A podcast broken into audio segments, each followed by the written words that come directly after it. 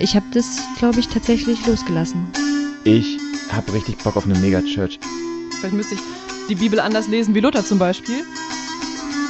Mal gucken, ob wir da noch zu einer anderen Frage kommen, aber wir fangen einfach mal damit an. Herzlich willkommen zu einer neuen Folge von 365 Grad. Wir drehen uns wieder um uns selbst und hoffentlich vielleicht ein kleines Stückchen weiter. Wir werden es sehen. Und wir drehen uns wieder mal nicht alleine, sondern wir haben Besuch und zwar von Jay und Gofi von Hossa Talk. Hallöchen. Schön, dass ihr da seid. Danke. Hallöchen, Popöchen. Hm? Genau. Oh, guter Start. Und mit, mit uns sitzt hier noch der Jan.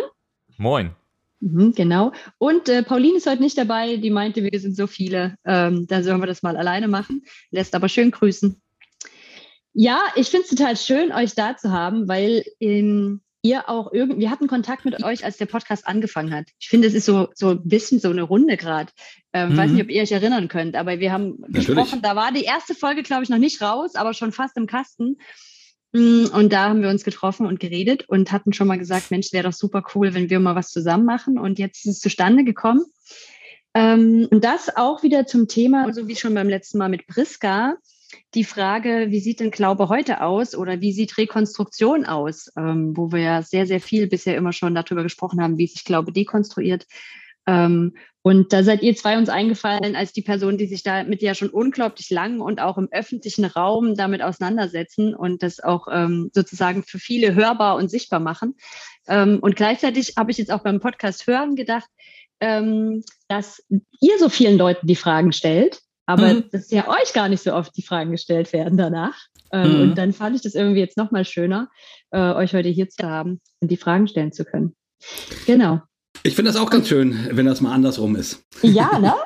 Ja.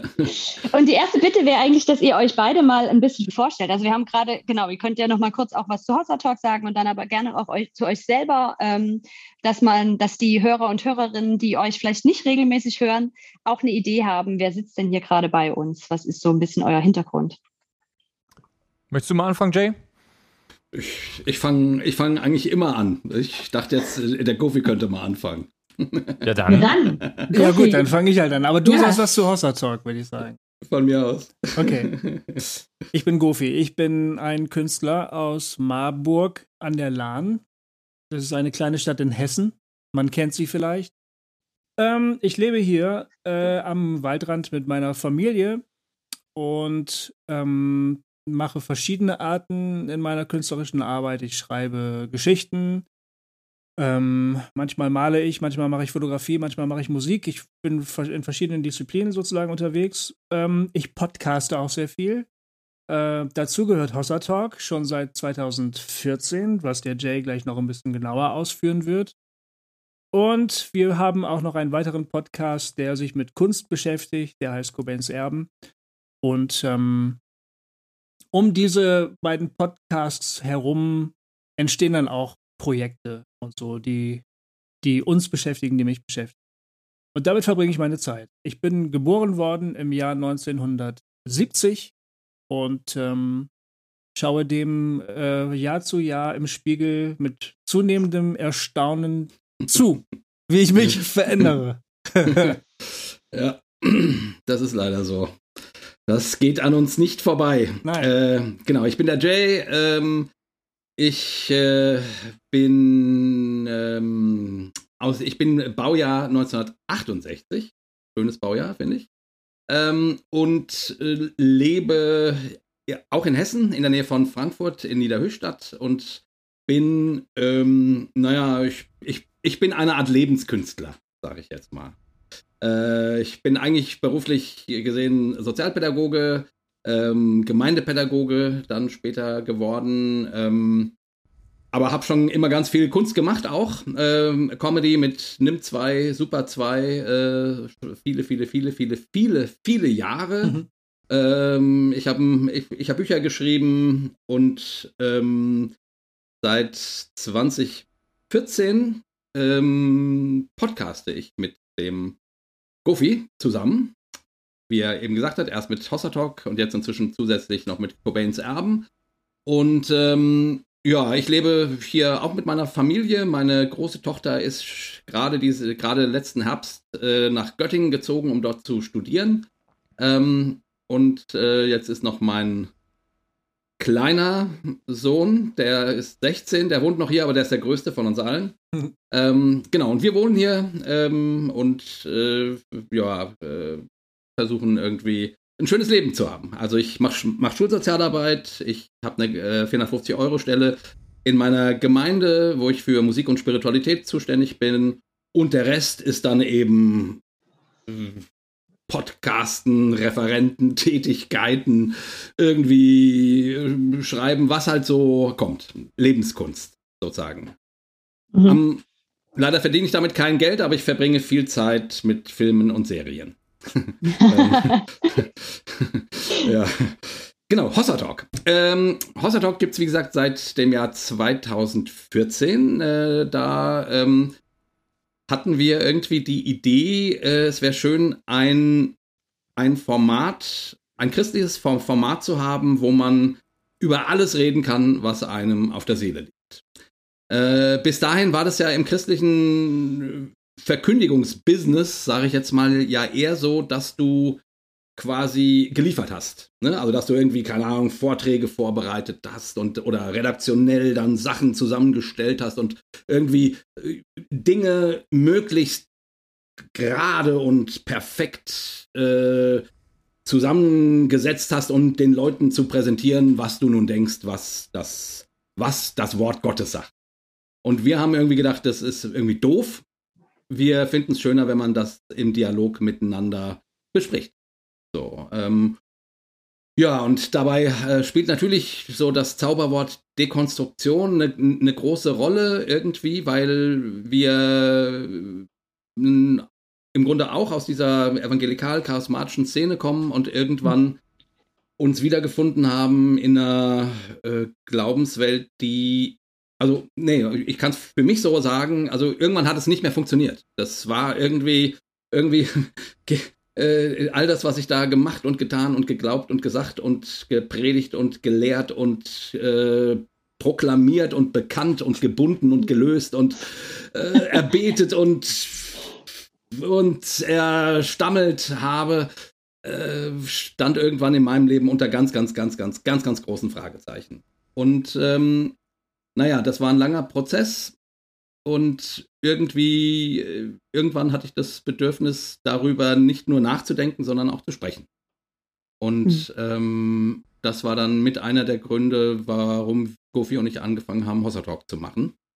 Und im Grunde, äh, also ich würde sagen, äh, bei Hossa Talk geht es nicht nur um darum, den Glauben zu zerpflücken. Das machen wir durchaus auch.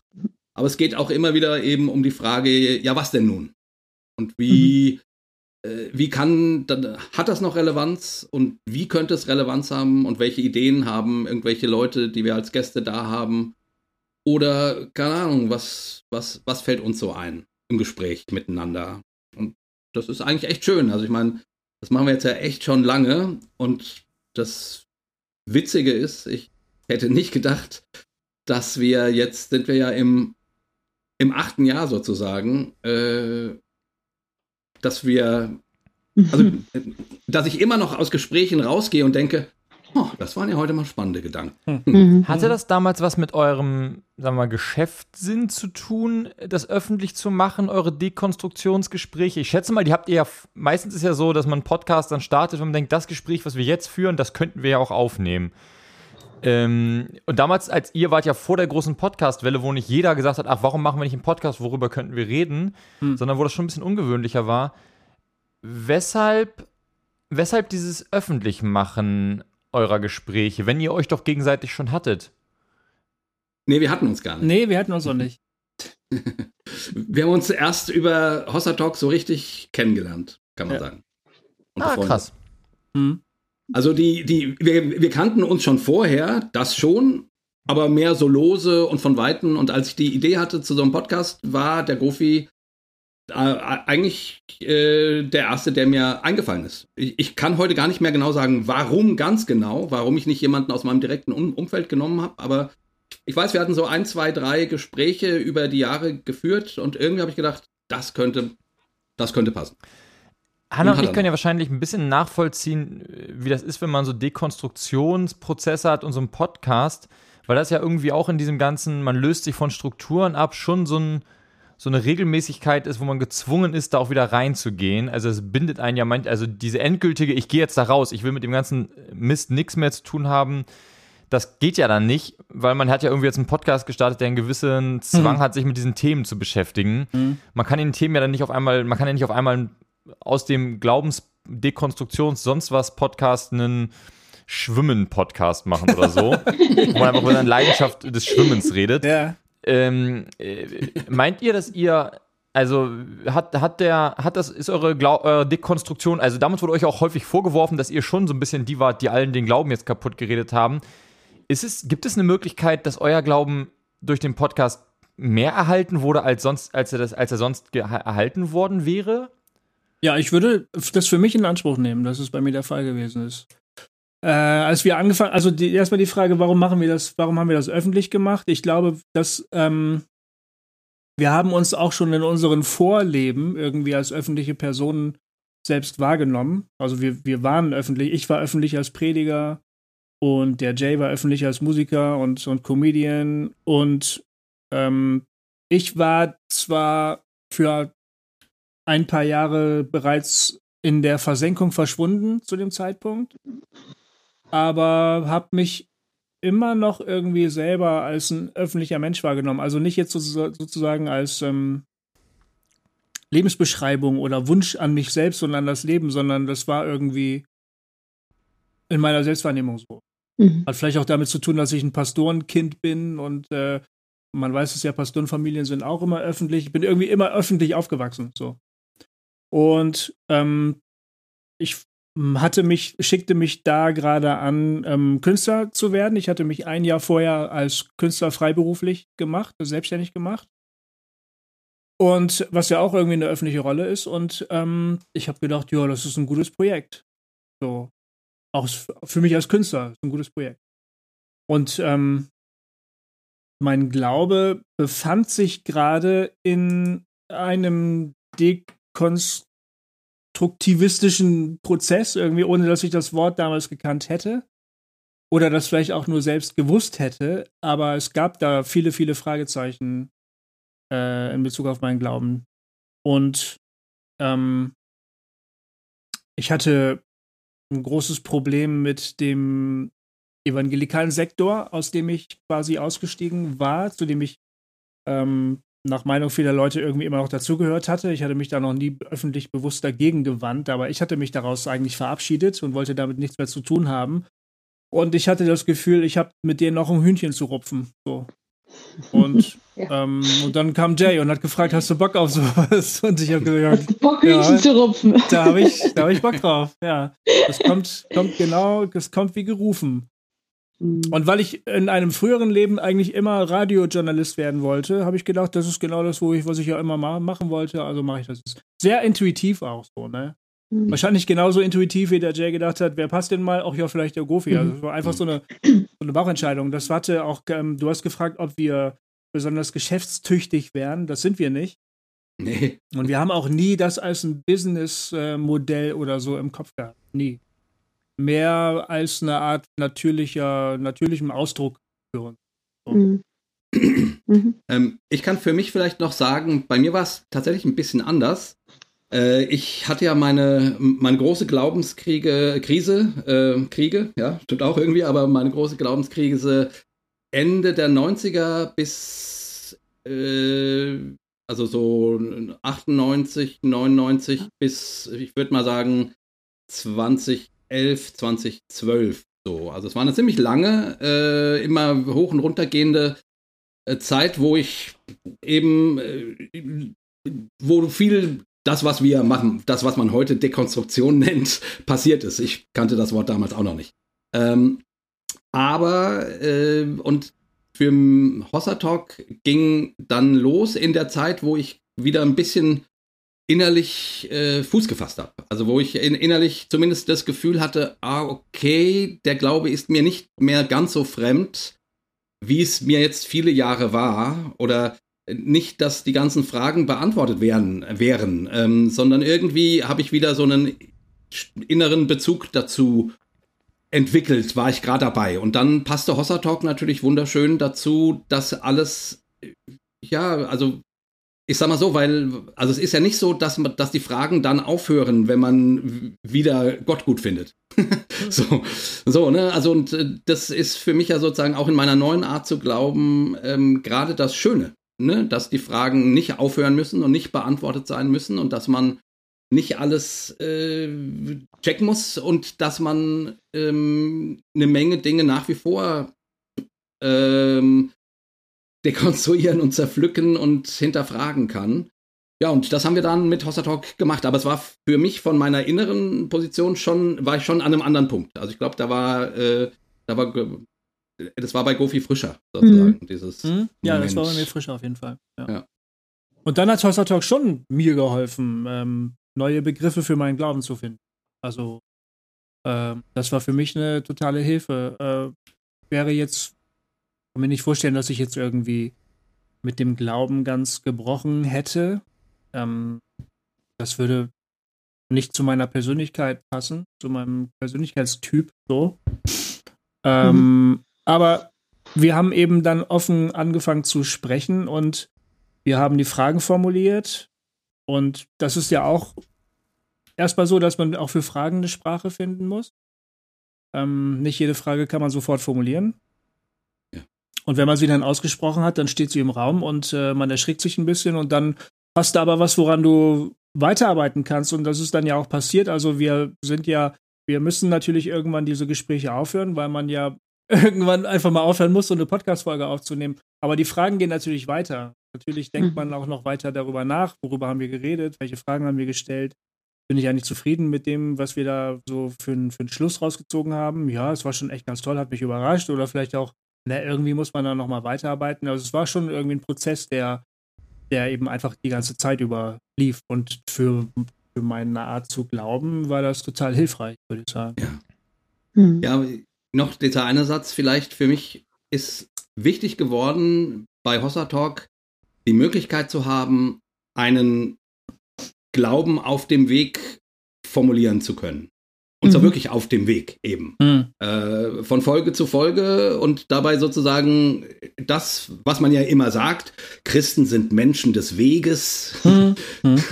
Aber mal praktisch zu machen. Ja, mhm. was heißt das denn? Wenn du unterwegs bist, dann weißt du noch nicht genau, wo du ankommst und wo du hingehst und äh, vielleicht erinnerst du dich nicht mehr genau, wo du angefangen hast. Also so, ne, du, du bist eben unterwegs. Mhm. Und ähm, und irgendwie war das auch so ein bisschen so, wir haben irgendwann gesagt, das ist wie eine, äh, das ist wie Aktionskunst.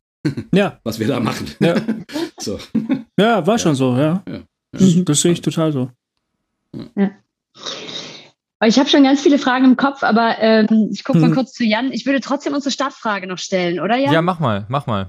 Ja, und zwar haben wir ja eigentlich, wenn wir Leute einladen, immer die erste Frage, woran hast du in deinem Glauben gezweifelt? Wir haben die aber umgebaut, seit wir jetzt halt uns mit Leuten unterhalten wollen, wie sieht denn ihr Glaube heute an, aus? Und die Frage lautet eigentlich jetzt, woran zweifelst du nicht? Ah.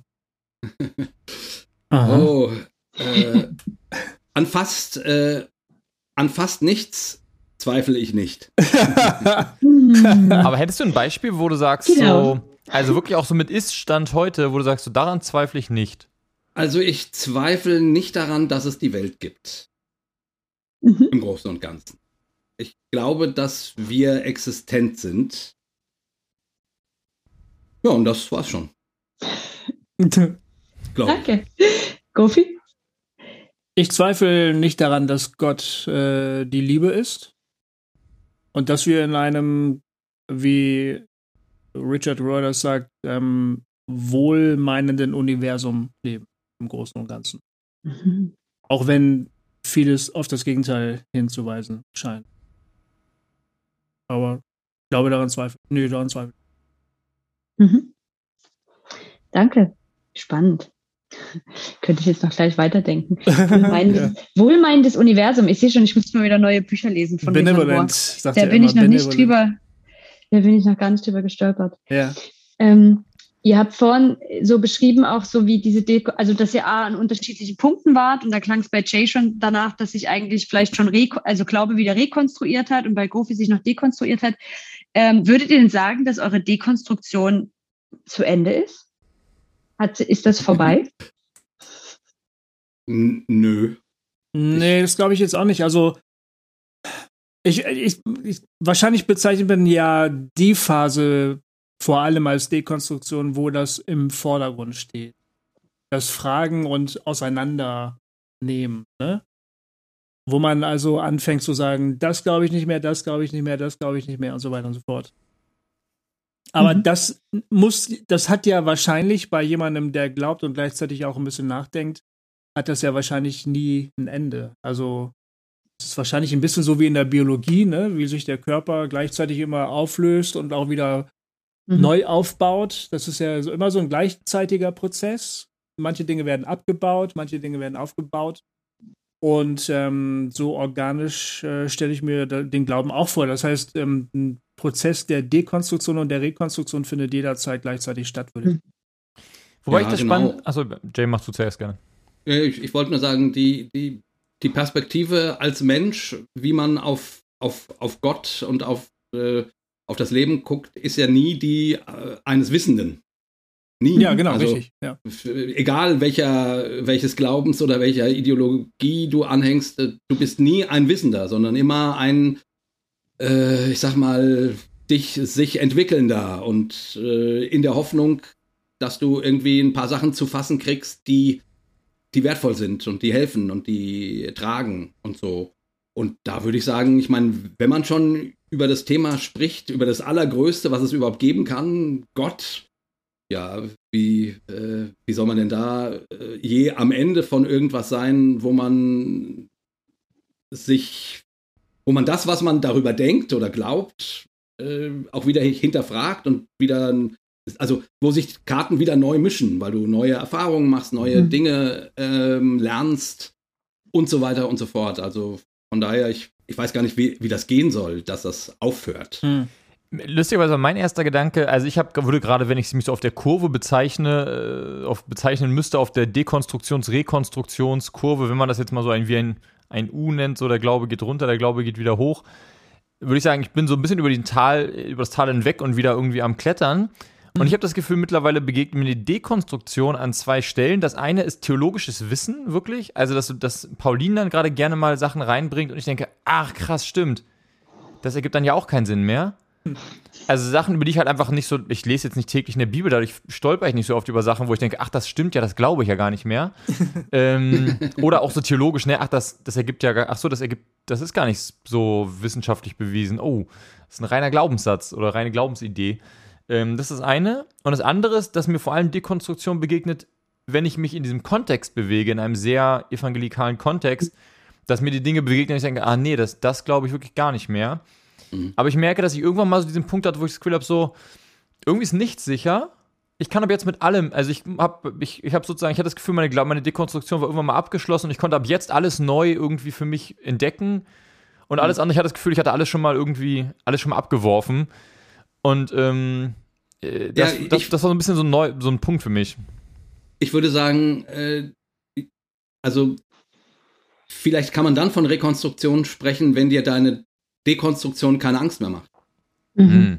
Mhm. Weißt du, wie ich meine? Also, ich, mhm. ich, das ist ja, löst ja erstmal, zumindest wenn man aus einem sehr klaren ähm, von mir aus auch strengen dogmatischen Weltkonzept kommt, wo du eigentlich denkst, okay, es, es, ist alles, alles ist klar. Also es steht alles fest, was ich glauben muss. So. Und dann fängst du an und äh, ziehst die eine Karte raus und das äh, Kartenhaus fängt an zu wackeln und du hm. guckst dir die nächste Karte an und es macht Peng und alles äh, knallt dir um die Ohren und du denkst, what the fuck? Äh, woran glaube ich denn noch? So, und dann macht das äh, plötzlich ganz viel Angst. Aber wie gesagt, wenn du an den Punkt kommst, dass dir das keine Angst mehr macht, weil du irgendwie, äh, weil wie soll es denn anders sein? Also ich, ich, mhm. ich, ich verstehe immer gar nicht, wie, wie, wir reden über Gott. Also wie soll ich denn irgendwas wissen? So, es, und kommt die Angst, also kam die Angst, es, wär, es klingt so, als wäre die Angst dann vorbei gewesen irgendwann, kam die Angst daher, weil du immer wusstest, da gibt es noch Sicherheiten, da gibt es noch ein Fundament, was da noch hinten wackelt, wackeln. Also da gibt es noch Dinge im Schrank, die noch äh, meine Sicherheiten sind. Und ich habe Angst, dass die auch noch wackeln könnten. So, also war Ja, da so immer noch die, die letzte, wenn ich sterbe, dann passiert noch was Gutes oder keine Ahnung, so eine so Glaubenssätze. So, ist das das, was dir Angst gemacht hat? Ja, ich, ich sag mal, auch so Momente gibt's natürlich doch auch immer wieder. Ne? So Momente, wo, wo ich irgendwie äh, mir, also, wo ich mir wünsche, wünschte, die Welt wäre einfacher und das Glauben ähm, und das Glauben Glaubenskonstrukt sozusagen wäre leichter zu fassen. Und es gibt auch Momente, wo mich das äh, desorientiert und wo ich frustriert bin und wo ich denke irgendwie Gott, oh Gott. Aber zumindest das ist viel weniger geworden. Also ich kann damit besser leben, dass ich, dass ich im Angesicht Gottes, ähm, ich sag's mal so, ein, ein Gehaltener bin, der nicht viel weiß. Mhm. So. Ja, gi- gibt's ja doch was, was du glaubst. Ja, ja äh, glauben tue ich eine ganze Menge. Aha. Äh, Es ging um die Frage. Also woran was, du nicht äh, zweifelst, ne? Ja. Genau.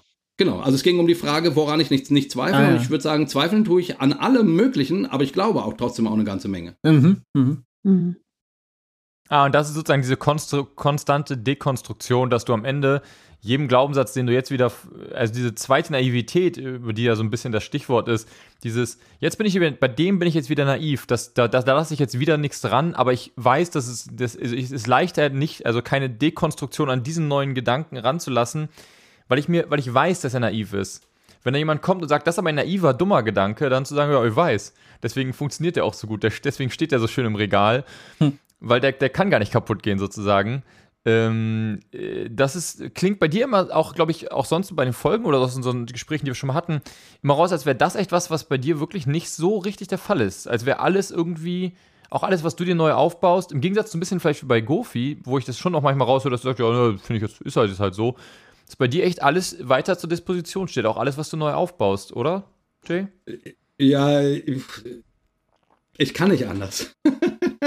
ich sage ja immer, in, in mir wohnt ein, ich bin zu 50 Prozent, äh, also ich bin Teilzeit-Atheist und Teilzeit-Christ Mhm. irgendwie. Mhm. Ne, also in mir wohnt, äh, und das ist relativ au- ausgeglichen. Also da, da gibt es einen großen Teil, der hält das alles für Quatsch. Und da gibt es einen großen Teil, der sagt, ach, aber es wäre doch trotzdem schön. Und äh, ich vertraue mich dem lieber an. Sogar wenn es Quatsch ist, selbst wenn sich rausstellt, es ist alles Quatsch, dann, ja, was soll's? Ich meine, will ich lieber, also wie will ich leben? Ich, ich muss ja mein Leben irgendwie leben. Und ich, ähm, und dann glaube ich dann, und dann glaube ich trotzdem, nur das ist kein Wissen und ich, ich, ich weiß das, sondern es ist mehr ein, ich vertraue mich an. Und, und aber das, das kann dann auch wieder, also es, keine Ahnung, es gibt dann so viele Dinge, keine Ahnung, jetzt, äh, na, also ein Beispiel, ne? Jetzt Ukraine-Krise. Ähm, ähm, Putin fällt in Russland ein. So. Und mein erster Gedanke ist, äh, okay, ist, ich, äh, oh Gott, oh Gott, das ist, ist ja furchtbar. Äh, ich muss für Frieden beten. Mein nächster Gedanke ist, ja, bringt es überhaupt was? Mhm. Also äh, funktioniert das? Ähm, ähm, und dann der übernächste Gedanke ist, und wenn es funktioniert und ich bete nicht, bin ich dann daran schuld, dass dort Menschen im Krieg sterben? Also wisst ihr, was ich meine? Mhm. So, äh, und dann, und dann irgendwann, stopp, Jay, du hast keine Ahnung, wie Gebet funktioniert. Mach's oder mach's nicht. Aber tu nicht so, als, als hättest du die Räder, die die Welt bewegen, in der Hand, sondern und das und, und der Gedanke bringt mich dann da, dazu, dann zu sagen, ja, aber dann kann ich ja auch dafür beten. Mhm. Hm. Ja, Ich glaube, dass Dekonstruktion echt ein Verabschieden ist von einem richtig und falsch und wir durch dieses Genau. Evangelikale aus einem unglaublich krassen richtig und falsch kommen. Und, ähm, und es kann nur die Entscheidung geben, dabei zu bleiben, dass ich das nicht wieder festschreibe. Also, dass ich mich dagegen verwehre, etwas wieder ganz festzuschreiben, weil dann bin ich einfach wieder da, wo ich hergekommen bin. Hm. Und es ist total anstrengend und manchmal gibt es totale Sehnsucht danach, eben doch wieder was festzuschreiben und dann machen wir das vielleicht auch mal eine kurze Zeit lang. Aber ich glaube, man kann da nie wieder ganz zurück. Hm. Also was als ganz fest und ganz gegeben anzusehen. Aber würdet ihr nicht sagen, dass ihr heutzutage, also könntet ihr kein richtig und falsch, habt ihr nicht neue Muster aufgebaut? Also ich könnte schon immer sagen, für mich gilt zum Beispiel ein richtig und falsch für mich in diesem Moment. Diese zwei, also sobald ich die zwei Sachen anhänge, finde ich das wieder sehr okay, das zu formulieren, weil ich im nächsten Moment immer sagen kann, es galt, ne, zu dem Zeitpunkt muss ich für mich sagen können, das ist für mich jetzt richtig. Mhm. Und was schert mich mein Geschwätz von gestern quasi? Also morgen darf ich mich selber auch gerne und dürfen alle mich widerlegen und es darf falsch gewesen sein. Ähm, und du darfst auch genau in diesem gleichen Moment es für dich anders haben. Aber sonst, sonst kann ich nicht funktionieren, sozusagen, Mhm. weil sonst, sonst wäre ich paralysiert, weil ich so ein Mensch bin, ich muss einfach, also mein, ich brauche einen Antrieb, mein Leben geht immer vorwärts. Mhm. Und wenn ich nicht, wenn ich in jedem Moment denken würde, ja, aber ist der nächste Schritt wirklich denn denk machbar, weiß nicht, was ich machen würde. Ich glaube, dann würde ich, dann würde ich ext noch extremer werden. Dann würde ich irgendwann so komplett umschlagen und würde irgendwie, keine Ahnung, der AfD beitreten oder so. Ähm, Aber das geht doch jedem Menschen so, oder? Du, jeder Mensch Genau. braucht doch irgendwie so eine Grundlage, auf der er Entscheidungen trifft oder, oder die nächsten Schritte macht, oder nicht? Doch, aber die Frage ist, idealis idealisiere ich die so sehr, dass ich sage, das ist absolut und gilt für alle und für immer? Oder Ja, gibt es diese Möglichkeit zu sagen, hier, jetzt und heute mit dem Wissen, was ich jetzt gerade habe, ähm, ist das okay? Und ich finde, ich kann in mir auch immer diese Unsicherheit spüren, die das ausgelöst hat. Also, dass Mhm. ich, dass, dass es so eine Sehnsucht danach gibt, sich nochmal so sicher zu fühlen, wie das mal war. Mhm. Ja, Als ja. ich so dachte, so alles ist fest und ich weiß genau, wo das hingeht und es wird auf jeden Fall gut. Und Mhm. zu sagen, nee, also das ist der Preis, den ich dafür irgendwie auch ein Stück gezahlt habe, da rauszugehen. Ja. Und dadurch aber auch das Gefühl habe, irgendwie das Leben echter zu erleben. Also Ja. so Ja, wirklicher. Stimmt. stimmt. Aber der Preis ist die Unsicherheit. Ja, das kenne ich auch. Ne? Das kenne ich auch. Mhm. Und, es, und es gibt natürlich Dinge, an denen ich mich orientiere. Ja klar. Also, wie gesagt, ich, äh, ich, bin ja, ich bin ja auch Christ. Ich bin ja nicht einfach nur religiös oder spirituell, sondern ich, äh, ich habe mich entschieden, Mhm. diesem Glauben mich anzuvertrauen. Und natürlich glaube ich dann da Dinge, von denen ich nicht weiß, ob die stimmen oder ob die existent sind. Aber ich denke mir, also ich, ich will dann äh, hier mit den 2000 Jahren äh, Menschen, die auf diesem Weg gegangen sind, zusammen darauf hoffen, da- dass es dort Schätze zu bergen gibt. So, ne? Und dann, und natürlich gibt es da Glaubenssätze, an, an die ich glaube. Ich, ich orientiere mich zum Beispiel äh, immer wieder an, an dem gekreuzigten Gott. Das ist für mich sozusagen einer meiner Leitsterne, worum es im Leben geht. Daran orientiere ich mich. Noch, noch mehr als an irgendwelchen Sätzen von Jesus oder so. Sondern wirklich die, die, äh, ein Gott, der sich kreuzigen lässt, ist eine andere Art von Gott als ein Gott, der sich feiern lässt. Mhm. Ne? Ähm, ähm, also natürlich gibt es das, aber, aber wie, wie Jan auch sagte, ja, ja, die, das kann dann auch morgen, kann ich schon wieder sagen, ja, nee, so. Also ich würde es auch sagen, es, es hilft, das nicht äh, bis ans Ende aller Tage festschreiben zu müssen. Mhm. Hattest du mal so ein, also hast du deine Rekonstruktion irgendwie mal so rituell festgehalten? Hast du so eine zweite Taufe oder sowas? Also ich habe gerade überlegt, ob, wenn man, ob, ob das voll so eine Idee wäre, so sozusagen sagen, ich habe jetzt, ne, ich habe einmal sozusagen den Glauben, ich bin ja wieder, weil du bewusst gesagt hast, ich bin Christ. Und das ja. Ja. auch wirklich so eine Formulierung bei dir ist. Wir haben ja mal, auch Hannah und ich haben ja mal eine Folge gehabt, wo wir darüber gestritten haben, ob sie eigentlich noch Christin ist, ob ich das noch, ob ich das noch okay finde, dass sie sich so nennt. Aus Jans Sicht nicht. Mhm. Ist durch. Ähm, und ich mich gefragt habe, wie wichtig ist das, also wie wichtig ist mir das eigentlich? Und ich dachte so, ich, ich habe mal irgendwann mich ja taufen lassen und ich, ich weiß nicht, ob ich da mit diesem so von wegen, es ist ganz schlimm, wenn man einmal ganz raus war, sozusagen, keine Ahnung, ob ich, keine Ahnung, ob Gott findet, dass ich mal ganz raus war, so, weiß ich nicht. Ist, ich, ich vertraue darauf, dass das jetzt nicht mich jetzt irgendwie ganz schlimm, dass er mich ganz schlimm findet oder so. Ich habe gefragt, vielleicht, vielleicht, ob du das mal so ein Hast du, hast du jemals gesagt, dann bin ich gar kein Christ mehr in diesem Moment und dann irgendwann später gesagt, jetzt bin ich wieder? Oder war das, warst du immer, würdest du immer sagen, du warst immer schon Christ so? Hast auch nie aufgehört, Christ zu sein? Ähm, ist, geht die Frage jetzt an, An dich, an Jay. mich? An dich, Jay, ja. Äh, also ich bin ja nicht christlich aufgewachsen. Ne? So, also es gab irgendwann in meiner Jugend den Moment meiner Bekehrung, so ähm, mit 14. Ähm, und dann eben, äh, wie gesagt, Ende der 90er wurde das alles sehr wackelig und dann äh, Ende der, der 2000er, also Mhm. ne, äh, 2007, 2008, 2009 in der Ecke rum, ähm, war ich kurz davor, Atheist zu werden. Und das Schöne war, ich habe ja damals auch als Jugendreferent hier bei mir in der Gemeinde gearbeitet, die hat das so mitgetragen.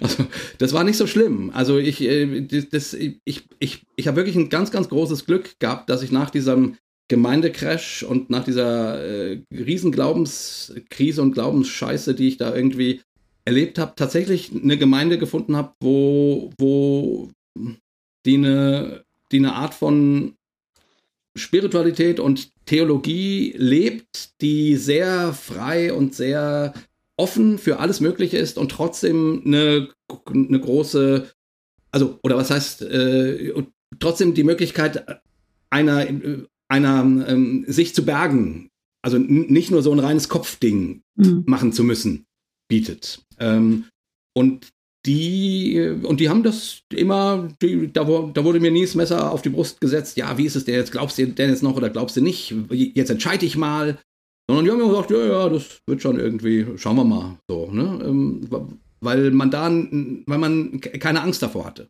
sozusagen, wenn, wenn jemand eine Glaubensentscheidung trifft oder so. Und ich will nur sagen, also dann, da wäre ich dann tatsächlich kurz, da, äh, ich, ich, ich weiß, dass ich, äh, ich, ich habe Jugendarbeit gemacht und ich habe die Konfirmanden, äh, ist ja eine evangelische Landeskirche, ähm, betreut und dann die, dann die einmal die Konfirmationspredigt gehalten, sozusagen. Und währenddessen habe ich kurz gedacht, ah, ich, ich glaube den ganzen Scheiß doch, doch nicht mehr. Ah ja, egal, ich muss jetzt weiter predigen. So. also es gab so, so Momente, wo ich quasi in der heiligen Han Handlung dachte, was mache ich hier eigentlich noch? aber gut, das war dann halt auch mein Job und dann habe ich weitergemacht und, und so. Ne? Also ich, ich will nur sagen, also die, die, es, ich glaube, ich habe nie, nie ganz losgelassen, mhm. aber es war nicht weit davor. Also. Das kam mir gerade fast bekannt vor. Gofi, du hast so eine ganz ähnliche Geschichte, glaube ich, mit diesem, ich, mit diesem, ich predige da vorne und denke, was mache ich hier eigentlich, oder? Ähm, ich denke gerade drüber nach. Ich habe mal irgendwann ich glaube, du hast mal diese Geschichte erzählt mit diesem, Pre dass du in einem Jugendkeller warst, irgendwo, oder irgendwo bei einer Jugendamt, da irgendwie damals noch als Prediger quasi und auch so ungefähr gedacht hast, so, ich habe ich hab das Gefühl, als hättest du das mal erzählt. Vielleicht irre ich, ich Ich habe mir erzählt, glaube ich, dass ich, äh, dass ich äh, Jugendliche zum Glauben aufgerufen habe und die Kamera alle nach vorne und währenddessen habe ich gedacht, wann ist das hier vorbei? Ich will endlich mal ein Bier trinken. Ah ja, das war die Geschichte, ja. Genau, ja. Das, ähm, ehrlich gesagt, ich finde das, ähm, ähm, mhm das finde ich auch eigentlich ganz normal und ich finde auch das, was du gerade gesagt hast, Jay, ganz normal, dass man halt mitten in der heiligen Handlung irgendwie auch denkt, ich weiß gar nicht genau, ob ich das glaube oder nicht. Mhm. Ähm, ich glaube, wenn ich euch so zuhöre, stelle ich fest, dass mir die Frage gar nicht so wichtig ist, ob ich das jetzt wirklich glaube oder ob ich das nur teils glaube. Ähm, und eigentlich auch nicht unbedingt die Frage, stimmt das jetzt wirklich oder stimmt das vielleicht nicht wirklich? Ich empfinde das ähm, alles als nicht so besonders relevant, wenn ich ehrlich bin. Ich äh, kann das sowieso nicht beurteilen. Ähm, deshalb glaube ich, ich konzentriere mich oft stärker auf den, den Lebensvollzug. Also wie, wie sieht das dann on the ground aus, konkret, ne? Das interessiert mich dann viel mehr. Und warum ich dann so handle oder warum irgendeine andere Person so und so handelt, finde ich interessant. Da kann man dann drüber vielleicht ganz viel diskutieren und nachdenken, philosophieren, theologisieren. Aber am Ende ist, finde ich, halt einfach wichtig, was, was getan wird. Mhm. Und das, ähm, das, das stellt dann den Jay immer nicht so richtig zufrieden, wenn ich das sage. Und keine Ahnung, aber ich finde, das, äh, das, ähm, das, das, das äh, kommt da, das folgt daraus logisch, weil wir ja vorher gerade festgestellt haben, dass wir es nicht wissen können. Und dann muss man da vielleicht auch nicht so ein Bohai drum machen, was man alles weiß mhm. oder was man alles nicht weiß, ne? Mhm. Also so geht mir das, ich empfinde das auch noch so ein bisschen als so ein evangelikales Erbe. Also, dass man sich dann immer noch weiter dreht, so, ja, was ist denn jetzt aber wirklich richtig? Und kann ich das noch wirklich glauben? Nein, das glaube ich nicht mehr wirklich. Aber was glaubst du denn dann? Und so irgendwie dieses ganze Gewissheit-Theater, ist doch letztlich irgendwie auch wurscht, denke ich mir dann so. Ne? Vor allen Dingen diese ganzen komischen systematisch-theologischen Fragen, diese ganzen dogmatischen Fragen, die in, wenn man ganz ehrlich ist, überhaupt keine praktische Relevanz haben. Mhm. Ist Gott drei mhm. oder ist der einer? Ich habe doch keine Ahnung. Ja, aber er ist doch bei. Also, nein, der ist sowohl als auch. Aha. Und wie stelle ich mir das vor? Das kann ich jetzt nicht so sagen, aber wichtig ist, dass du es glaubst. Ne? What the fuck, ey? Ja, also scheint mir Ja, ein gutes wäre- Modell zu sein, um sich Gott vorzustellen. Aber wenn dann zum Beispiel der, der Rabbi Genau. Rothschild irgendwie sich darüber lustig macht, ne? Haben wir neulich mit einem Rabbi aus Berlin, Rabbiner aus, aus Berlin äh, geredet. Wenn er sich dann darüber lustig macht, muss ich auch lachen, weil ich dann auch denke, das ist wirklich komisch. Was soll das überhaupt? Ach, scheiß doch drauf. Ne? Also, ich, das, ähm, ja, ich weiß nicht genau, ob das dann irgendwie schlecht ist oder so. Ich empfinde. Nein, nein, nein, nein. Ich, ich finde, ich bin da völlig bei dir, weil, also für mich hat sich die Frage verschoben von, muss man das so glauben oder so, Mhm. oder ist das so und so richtig oder so und so richtig, hin zu, was beinhaltet denn welcher Satz? Ja. Also welche, was setzt der frei? Ja. Was, äh, was folgt aus so einem Satz? Ist es hilfreich oder ist es nicht? Wo, worin könnte darin äh, ein Schatz liegen? So, also ich denke sch- schon viel über solche Sachen nach und Mich, mich interessiert Äh, natürlich schon, ob solche Sätze die Wirklichkeit beschreiben. Das interessiert mich schon. Ne? Und ob Mhm. es da etwas über die Wirklichkeit zu entdecken gibt. Und wenn es da was zu entdecken gibt, dann möchte ich das schon auch gerne wissen. Also es ist mir nicht scheißegal. Das möchte ich damit nicht sagen. Ähm, es ist mir nicht scheißegal, ob die Erde eine Scheibe ist oder eine, eine, eine Kugel. So. Mhm. Und wenn man rausfinden kann, dass das wirklich eine Kugel ist, dann hat das ja auch praktische Konsequenzen. Das möchte ich dann schon auch wissen. Und dann würde ich dann auch zu einem Flat Earther sagen, du hast den Arsch offen. Also ganz ehrlich, das ähm, an und für sich gönne ich dir das, dass du an die Scheibe glaubst, aber es stimmt halt nicht, ne? Und im Glauben gibt es sicher manchmal auch solche Fragen, ähm, wo das dann durchaus auch Konsequenzen hat. Zum Beispiel, sagen wir mal, die Tatsache, dass Gott in allen Menschen wohnt oder sagen wir mal potenziell wohnt. Man muss, kann sich dann darüber streiten, in welchen er oder sie jetzt konkret wohnt oder auch nicht. Ne? Aber gehen wir mal, bleiben wir mal bei der Frage stehen, dass es die Möglichkeit gibt, dass Gott in Menschen wohnt. Das hat schon gewisse Konsequenzen. Das finde ich nicht unwichtig. Ähm, äh, Zum Beispiel ähm, könnte ich mir dann, äh, könnte ich dann vor der Frage stehen, was traue ich mir zu? Ne? Und ich könnte entweder sagen, ich bin ein Mensch und ich bin das geilste Tier, das auf diesem Planeten lebt. Also werde ich mit jeder Herausforderung fertig. Ich weiß aber, dass es nicht stimmt. Ne? Ich kann in manchen Situationen aber vielleicht auch und darin Trost finden und zu sagen, Gott ist mit mir, er ist, sie ist bei mir, ich bin nicht allein, ich traue mich jetzt. Das hätte dann eine, eine praktische Konsequenz und die würde mich dann interessieren. Also, Mhm. es ist natürlich Genau. schon auch irgendwie so eine dogmatische Frage, über die man sich streiten kann. Die interessiert mich dann aber eben schon. Aber es gibt also andere Fragen, da denke ich, das ist jetzt echt irrelevant. Also da können wir drüber reden, das ist bestimmt noch spannend. Aber ich weiß nicht, manchmal lohnt es sich.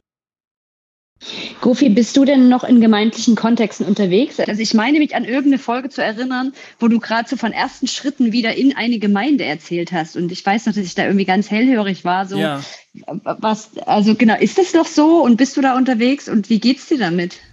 ja, durchwachsen. äh, ich bin in einer Gemeinde, sie hat sich neu gegründet vor zwei Jahren. Äh, es befindet sich gerade alles im Aufbau. Und es ist der Versuch, eine Gemeinde zu leben, die äh, echt große Unterschiede in sich vereint. Da gibt es echt unterschiedliche Positionen. Ich bin so der ziemlich weit linksaußenrand so und es gibt aber auch Leute, die sind konservativer und ähm, denen sind die Dinge stellenweise auch viel, noch viel wichtiger als mir. Und wir versuchen gemeinsam Gemeinde zu leben und das gelingt mal mehr und mal weniger. So. Und Mhm. ähm, manchmal äh, habe ich da Erlebnisse, die machen mich total froh und optimistisch. Und ich denke mir, boah, ja, das lohnt sich. Und ich finde auch, dass es sich lohnt, ähm, das auszuprobieren. Es gibt aber auch diese Momente, wo ich denke, boah, das finde ich gerade echt schwer, das auszuhalten. Mhm. Weil mir gerade, wo wir davon sprechen, das war neulich jetzt wieder so ein, so ein, so ein Meeting, wo mir diese, diese, diese Gewissheit so wieder so entgegenkam. Und die fand ich ganz unangenehm. Ne? Wir haben darüber gesprochen, ob wir denn auch Lücken aushalten können. Und ähm, da haben Leute ein Kind verloren und ähm, natürlich nach so einem Erlebnis verändert sich dein Glaube. Das geht ja gar nicht anders. Ne? Und ähm, dann wurde eben darüber be beratschlagt, äh, was, wie man sich gegenüber Menschen verhält, die ihren Glauben halt verloren haben oder gerade dabei sind, den zu verlieren. Und es wurde dann eben wieder davon geredet, dass man jetzt ihnen die Gewissheit zusprechen soll oder ihnen die Hoffnung äh, klar machen soll oder ihnen sagen soll, dass auch sie immer noch gehalten sind und so. Und da ist mir echt der Kragen geplatzt, ne? weil ich gesagt habe, mhm. man kann doch auch einfach mal die Fresse halten. Also ich meine, das muss doch auch mal gehen, dass man einfach mal schweigt, ne? Weil es mhm. nichts zu sagen gibt. Es gibt in so einer Situation nichts zu sagen. Darüber haben wir uns nicht gestritten, weil ich dann mein Zoom-Mikrofon stumm geschaltet habe und nur noch genickt habe. Das schien mir in dem Moment der bessere Weg zu sein, aber ich war sauer. Ich muss wirklich sagen, in solchen Momenten bin ich echt sauer, äh, und weil ich irgendwie auch erwarte, dass das möglich ist, dass ein Fragezeichen stehen bleibt, dass ein Schweigen stehen bleibt und dass es nicht versucht wird, mit irgendeiner Glaubensaussage oder einer Scheißverheißung wieder, wieder glatt zu kitten. Das kotzt mich total an, muss ich echt sagen. Also, das ist natürlich echt schwierig im Gemeindekontext. Ich finde das eigentlich mhm. ganz, ganz spannend bei dir, dass du auf der einen Seite sehr auf dieses, so von wegen, was, ne, es zählt, was man tut. Dummes, wer Dummes tut, würde Forrest Gump sagen. So. Ja, genau. Ähm, mhm. Und so in die Richtung, die, die ich ja ganz, eigentlich ganz sympathisch finde. Ja. Und gleichzeitig fand ich gerade so spannend, wie sehr dich das geärgert hat, dass man so über diese Glaubenssätze so, sagen wir mal, dass die Menschen so wichtig sind, wo ich mir denke, ja, aber wenn es den Leuten was, ähm, also wenn es was für die Leute macht, also wo du gesagt hast, es muss sich in der Wirklichkeit widerspiegeln. Und ich dachte, ist nicht die Tatsache, dass jemand sagt, dieser Glaubenssatz macht irgend passiert in ihm, ist das nicht Wirklichkeit auch? Also solange Aber ja gut, wenn es die Person, die leidet, ist, die das sagt, mhm. dann bin genau. ich sofort ruhig. Aber wenn es diejenige ist, die nicht leidet und das der genau. leidenden Person zusagt. Ja, nee, genau. Ich würde eben sagen, da muss man, glaube ich, gar nicht so glauben oder das muss man gar nicht, ich würde das ganzheitlich betrachten und ja. sagen, was du also wenn du was sagen, wenn, wenn irgendwas das in dir was macht, und äh, dann muss ich, dann muss ich nicht trennen zwischen dem, was ich geistlich der Person sage, die gerade ihr Kind verloren hat, und dem, was ich sage, irgendwie, keine Ahnung, weltlich oder was auch immer. Mhm. Das ist alles eine, das ist alles eine Rechnung sozusagen. Mhm. Und wenn es der Person gut geht danach, wenn es der Person hilft, dann ist es gut. Egal, ob es Glauben ist, und dann ist es auch geistlich gut oder es ist ganzheitlich gut sozusagen. Ja, da würde ich, ich, ich würde Genau, so würde ich das sozusagen nicht das trennen. Stimmt. Und wenn der, wenn der Flat Earther sagt, ja, für mich ist halt die Welt flach und ich sage, oh, wenn du dann niemand schadest, so dann und das dir gut tut, mhm. dann ist doch schön für dich so. Das mhm. glaube ich, wenn ich, da finde ich mittlerweile eine große Entspannung. Ich, ich weiß mittlerweile nicht, ob ich genau deshalb nicht mehr gut über Glauben reden kann, weil es dann eben wirklich ein kurz, also es ist egal, wenn mir die Person egal ist. Also von einer Person, die mir nicht menschlich wichtig ist, ist mir mhm. fast immer egal, was sie glaubensmäßig sagt, weil mhm ist ja immer, es ist grundsätzlich okay, sozusagen. Ja. Und wenn es nichts ja. in mir macht, dann ist es auch egal und dann ist es egal, ja. ob es biblisch oder nicht biblisch oder Flat Earth oder was auch immer ist. Mhm. mhm. Das war auch vorhin meine Überlegung, ob vielleicht daher auch diese Unterschiedlichkeit bei euch kommt, Jay und Gofi. Dass Jay, du bist ja eigentlich immer in Gemeindekontexten, glaube ich, geblieben, die ganze Zeit. Und damit musst du dich auch immer wieder in diesem Kontext damit auseinandersetzen. Und ich glaube, überall da, wo Menschen mit Glaube zusammenkommen, wollen wir irgendwie auch gemeinsame Nenner finden und Gewissheiten mhm. finden. Mhm. Und Gofi, ich glaube, du warst auch längere Zeit wirklich außerhalb von Gemeinde. Absolut, zehn Jahre lang. Und hast komplett ja. dein eigenes bilden können. Ja. Und das erst stimmt. in der Gemeinschaft wird das wieder. Es, mir kam das nämlich vorhin, dass ich stimmt, bin letztes Jahr ausgetreten aus meiner Gemeinde hm. und ich bin schon davor zwei Jahre nicht mehr in Gottesdienst gegangen. Hm. Aber nach diesem Austritt habe ich das erste Mal gemerkt, dass in mir wieder sowas kam von, ich könnte wieder mal drüber nachdenken, wie Gott für mich wirklich ist. Ah, das verstehe ich total. Was das eigentlich ist. Wo ich dachte, was ist das denn jetzt? Nur weil ich aus diesem Kontext Gemeinde raus hm. bin und auf einmal mir das selber nicht bauen kann. Darum geht es gar nicht, sondern das selber für mich entdecken kann, was fühlt sich denn in meinem Leben stimmig an, was erlebe ich tatsächlich, was sehe ich. Und dann muss ich das aber nicht abgleichen mit anderen. Das leuchtet mir total ein, was du sagst. Ähm, und ähm, das, da, ich glaube, ich glaube, du hast recht. Das würde mir jetzt gerade auch ehrlich gesagt ein bisschen helfen, weil ich bin im Gemeindekontext manchmal wie, wie vom Donner gerührt, wenn ich da irgendwelche Sätze höre, mhm. wo ich denke, das hat die jetzt nicht gesagt. Nicht oder? laut hat gesagt. Das, gesagt. das hat die wirklich gesagt, oder? Gibt es Menschen, die das denken? Es gibt Menschen, die das denken. Ich bin manchmal richtig so, äh, ich habe, ich, als wäre ich irgendwie äh, mega lange nicht mehr äh, zu Hause gewesen oder in meiner Heimatkultur. Und ich krieg so Kulturschocks. Mhm. Aber ich finde, ähm, hat es nicht auch was damit zu tun mit der Erwartung dieser einer Gruppe, einer Gemeinde daran, äh, wie das funktioniert. Also, dass man auf einen Nenner kommen muss, also ich, wir haben bei uns so eine Kultur, äh, wo, wo viele unterschiedliche Ansichten zumindest erstmal nebeneinander stehen können. Erstmal. So. Und hm. nee, nee, ich meine, ähm, also ähm, ja, lass es mich differenzieren. Erstmal äh, ja, das äh, birgt gleich wieder den Gedanken, ja, und dann irgendwann und bla bla, aber so meine ich es gar nicht, sondern, sondern ich meine wirklich eher äh, im Sinne, ja, man, äh, man bringt das dann zusammen und natürlich streitet man unter Umständen auch. Mhm. Aber ich finde es auch, auch richtig, weil, weil man muss sich ja irgendwie auch reiben und bestimmte Glaubensgedanken oder Weltvorstellungen haben, ziehen ja auch äh, mhm. Handlungen oder, äh, oder Dinge nach sich sozusagen. Es ist ja nicht einfach nur, mhm. ich glaube das ja, und das ja. oder so. Ne? Und, und dann finde ich sozusagen, aber, aber wenn der Raum und der Platz da ist, das in einem großen Wohlwollen miteinander mh, auszuhalten, Unterschiedlichkeit. Also so habe ich das halt jetzt mhm. lange erlebt. Also ich bin seit 20 Jahren jetzt in meiner Gemeinde äh, und das ist da so. Das mhm. ist tatsächlich so. Ist auch gar keine Wertung gewesen. Es war nur eher so mein Aha, dass ich gemerkt habe, ah, okay, Glaube äh, entwickelt sich ganz anders nochmal, wenn ich den mal eine Zeit lang nur für mich habe und mal nur ja. für mich gucken kann, was brauche ich da eigentlich gerade, was ist da gerade los. Und der verändert sich dann auch wieder, wenn ich in eine Gruppe gehe. Nur alleine schon deswegen, weil ich ja andere Meinungen höre, ne? wie Gofi sagt, so, mhm. was, das glaubt jemand? Mhm. Ist ja krass und wir sitzen hier nebeneinander im Gottesdienst. Ja. Ähm, und vielleicht brauchst du sogar die eine Phase oder die andere Phase auch immer mal. Also, Gofi, das hätte mich bei dir jetzt noch interessiert. Was ist es denn gewesen, dass du da wieder hingegangen bist? Also gab es da irgendwie auch eine Sehnsucht oder auch ein Stück Heimweh oder irgendwie, also was war denn der Anlass, wieder in eine Gemeinde zu gehen? Ich habe absolut kein Heimweh gehabt und ich habe äh, eigentlich absolut kein Bedürfnis gehabt, wenn ich ganz ehrlich bin. Okay. Ähm, ich habe erst eine E-Mail bekommen von einem ganz lieben Freund von mir, der da mitgemacht hat, hey, wir machen hier eine neue Gemeinde, hast du nicht Bock mitzumachen? Das war mehr so eine Rundenmail an viele Leute. Und ich habe so gedacht, ja, da wünsche ich euch aber auch viel Spaß dabei. Das ist ja, okay, bin ich ja mal gespannt, was ihr da so auf die Beine stellt. Aber ich habe mich absolut nicht angesprochen gefühlt. Ähm, dann hat meine Frau gesagt, naja, es wäre ja irgendwie auch ganz cool, wenn so unsere Jungs eine Gemeinde hätten. Also wir sind zwar ähm, in ihrer Kindheit und so sehr ähm, vorsichtig damit gewesen. Wir wollten eigentlich nicht so gerne, dass unsere Söhne in einer evangelikalen Freikirche aufwachsen.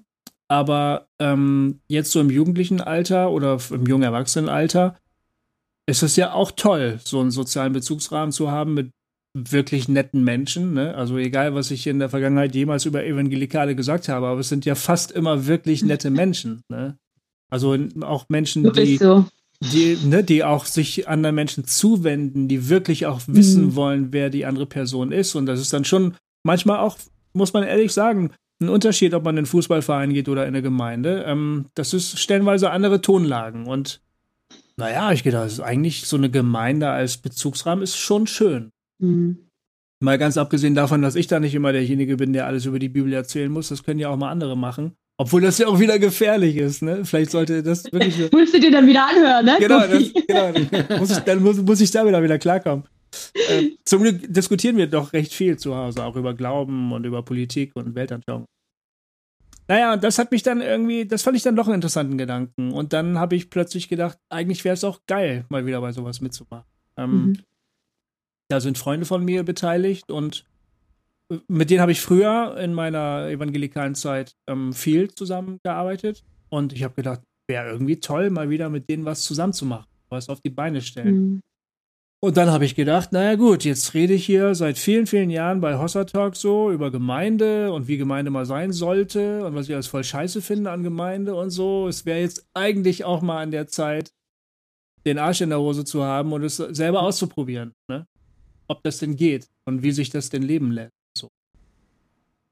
Und dann hat sich so, eine, so, ein, so ein Bock eingestellt. Ich habe dann äh, für mich selber beschlossen, ich brauche diese Gemeinde nicht, aber andere schon. Und ich kann ja mithelfen, dass es so eine Gemeinde gibt. Man, es könnte ja sein, dass es eine richtig tolle Gemeinde wird und dann hätte ich schon Lust, da mitzuarbeiten. Mhm. Aber ich würde im Moment, im Moment gehe ich nicht davon aus, dass ich für mich damit mache.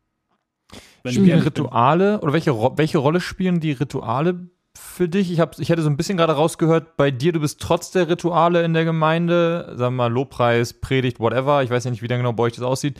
Und bei Go, Jay, bei dir habe ich immer das Gefühl, du bist schon auch wegen der, also Rituale sind auch wichtig und Rituale helfen auch zu vereinen, wenn man unterschiedlicher Glauben hat.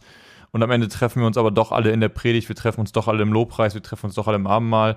Ich kann mir vorstellen, Gofi, dass das bei dir nicht so der, oder vielleicht eher, Nee. wie, wie geht's dir mit, mit den Ritualen? Nee, ich brauch die nicht. Aber du musst sie aushalten wahrscheinlich, oder? Weil die sind ja schon der gemeinsame Nenner. Das ist auch sehr schmerzhaft. Weil offensichtlich ist es nicht der Glauben, weil, wie du schon gesagt hast, man denkt dann immer, wir glauben ja alle das Gleiche hier und dann immer stellt man fest, oh, doch nicht. Oh. Naja, also das, wir glauben ja schon, dass ähm, ah, wir, ich, das ist, ich, ich versuche das eigentlich gerade selber rauszufinden. Ich finde, ähm, ich schwänze Gottesdienst, wo ich kann. Ähm, ich, ich, Ich sehe so einen Konfirmandenschüler vor mir, wisst ihr, mit diesen Heftchen, wo man so Stempel kriegt. ja, genau. Äh, Und wenn dir wieder was Gutes eingefallen ist, das du nicht kriegst oder dass jemand anderes die Stempelkarte mitnehmen kann. warst du auch wirklich hier? Ich dachte, du bist gerade eben erst reingekommen. Nein, ich war wirklich hier die ganze Zeit. Na gut, okay, komm. ich habe ich hab schon, also weißt du, es gibt, ich habe ganz tolle Gottesdiensterlebnisse gehabt in meiner Gemeinde. Ähm, Begegnung mit den anderen, wo es wirklich auch die Begegnung mit den anderen gewesen ist, die mich wirklich aufgebaut hat, die ich wirklich toll gefunden habe. Und es gibt dann aber immer wieder diese rituellen Elemente dieses Gottesdienstes, ähm, mit denen ich weniger Probleme hätte, wenn sie 500 Jahre alt wären. Mit denen komme ich sehr gut klar. Aber die sind halt anders, die sind halt näher, die sind irgendwie closer to home und äh, rühren irgendwie immer so auch an meine evangelikale Vergangenheit und da Mhm. fremdle ich schon sehr, sehr stark. Mhm. Ich habe da große Probleme. Ich mag die Lieder nicht, ich mag die Texte nicht. Äh, Ich, ja, ich habe damit einfach echt Probleme. Ähm, aber ähm, was ich muss sagen, die, die, die Leute sind es schon. Also ich lerne da jede Menge, jede Menge einfach toller Menschen Mhm. kennen. Und mit den Leuten zusammen zu sein, ist wirklich was Besonderes. Das muss ich echt sagen. Also, ja. Das, das, da möchte ich auch gerne mehr von haben. Das ist, das ist einfach schön. Das würde ich auch sagen für mich, dass die Menschen das Wichtigste sind. Mhm. Ähm, ich gehe, ich gehe auch nicht immer. Äh, ich bin, ich bin, gibt durchaus Wochen, da bin ich gar nicht da. Ähm, gehe ich nicht zum Gottesdienst oder so. Oder auch jetzt gerade äh, Corona, äh, jetzt diese ganze Online-Kiste. Mhm. Wir haben ganz viele, auch ganz tolle, äh, super produzierte Online-Gottesdienste gemacht. Ich gucke mir die dann immer an, wenn ich selber beteiligt Mhm. bin. so, äh, und aber ansonsten ehrlich gesagt nicht, weil, weil ich irgendwie vorm Computer zu sitzen und einen Gottesdienst zu feiern, echt. Also, das geht mich nicht so an. Das ist nicht so meins. Äh, gefällt mir nicht. Also von daher Menschen und ja, die Rituale. Und da gibt es natürlich auch ganz, also es gibt Momente, wo ich im Lobpreis sitze und denke, Gott, das für ein Scheißlied. Merkt das keiner, dass der Text wirklich, wirklich absolut grottig ist. So, und dann denke ich aber wieder, naja, gut, komm, Jay, irgend, irgendwem wird es schon Spaß machen und dann ist das auch okay. Also, so, ne, ich, ich versuche irgendwie geben, leben und, und leben Mhm. lassen und, und, und freue mich darüber, dass es eben diese Art von Freiheit bei uns gibt, Mhm. wo keiner genötigt wird zu irgendwas und wo eine Menge möglich ist, verschiedene Ausdrücke äh, Platz haben.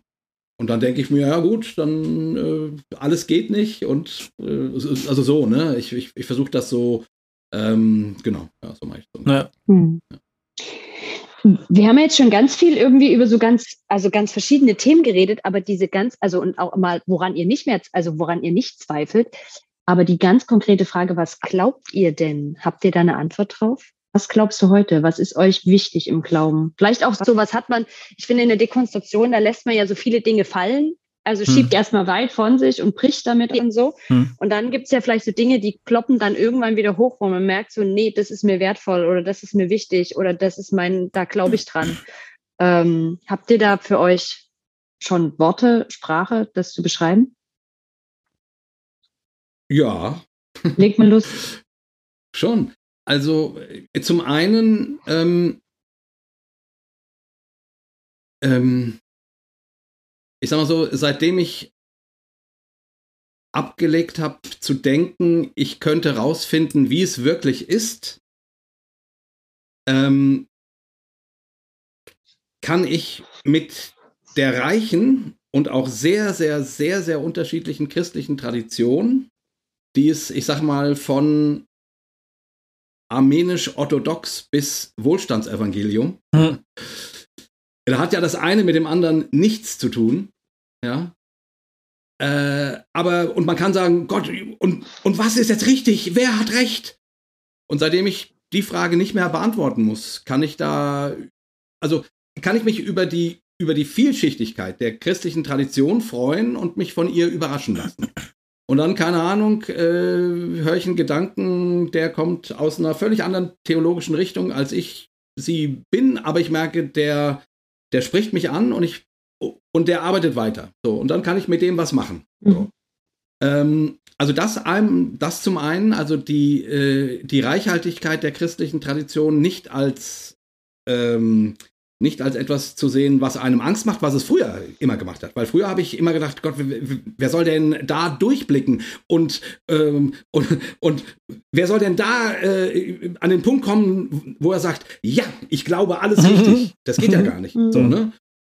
Ähm, und seitdem ich die Angst abgelegt habe und sage, ja, es geht ja gar nicht, genau, ähm, kann ich das eben als ein, als ein Angebot sehen. Ähm, ähm, als ein Angebot und da passt für den einen mehr das und für den anderen mehr das und so weiter. Und dann, ich sag mal so, die, die tatsächlich die klassischen, also dogmatisch gesehen, die klassischen Glaubenssätze. Gott ist Liebe. Gott ist Liebe. Gott ist Mensch geworden. Jesus Christus. Mhm. Ein Gott, der stirbt. Ein Gott, der aufersteht. Ein Gott, der sich in Pfingsten verschenkt.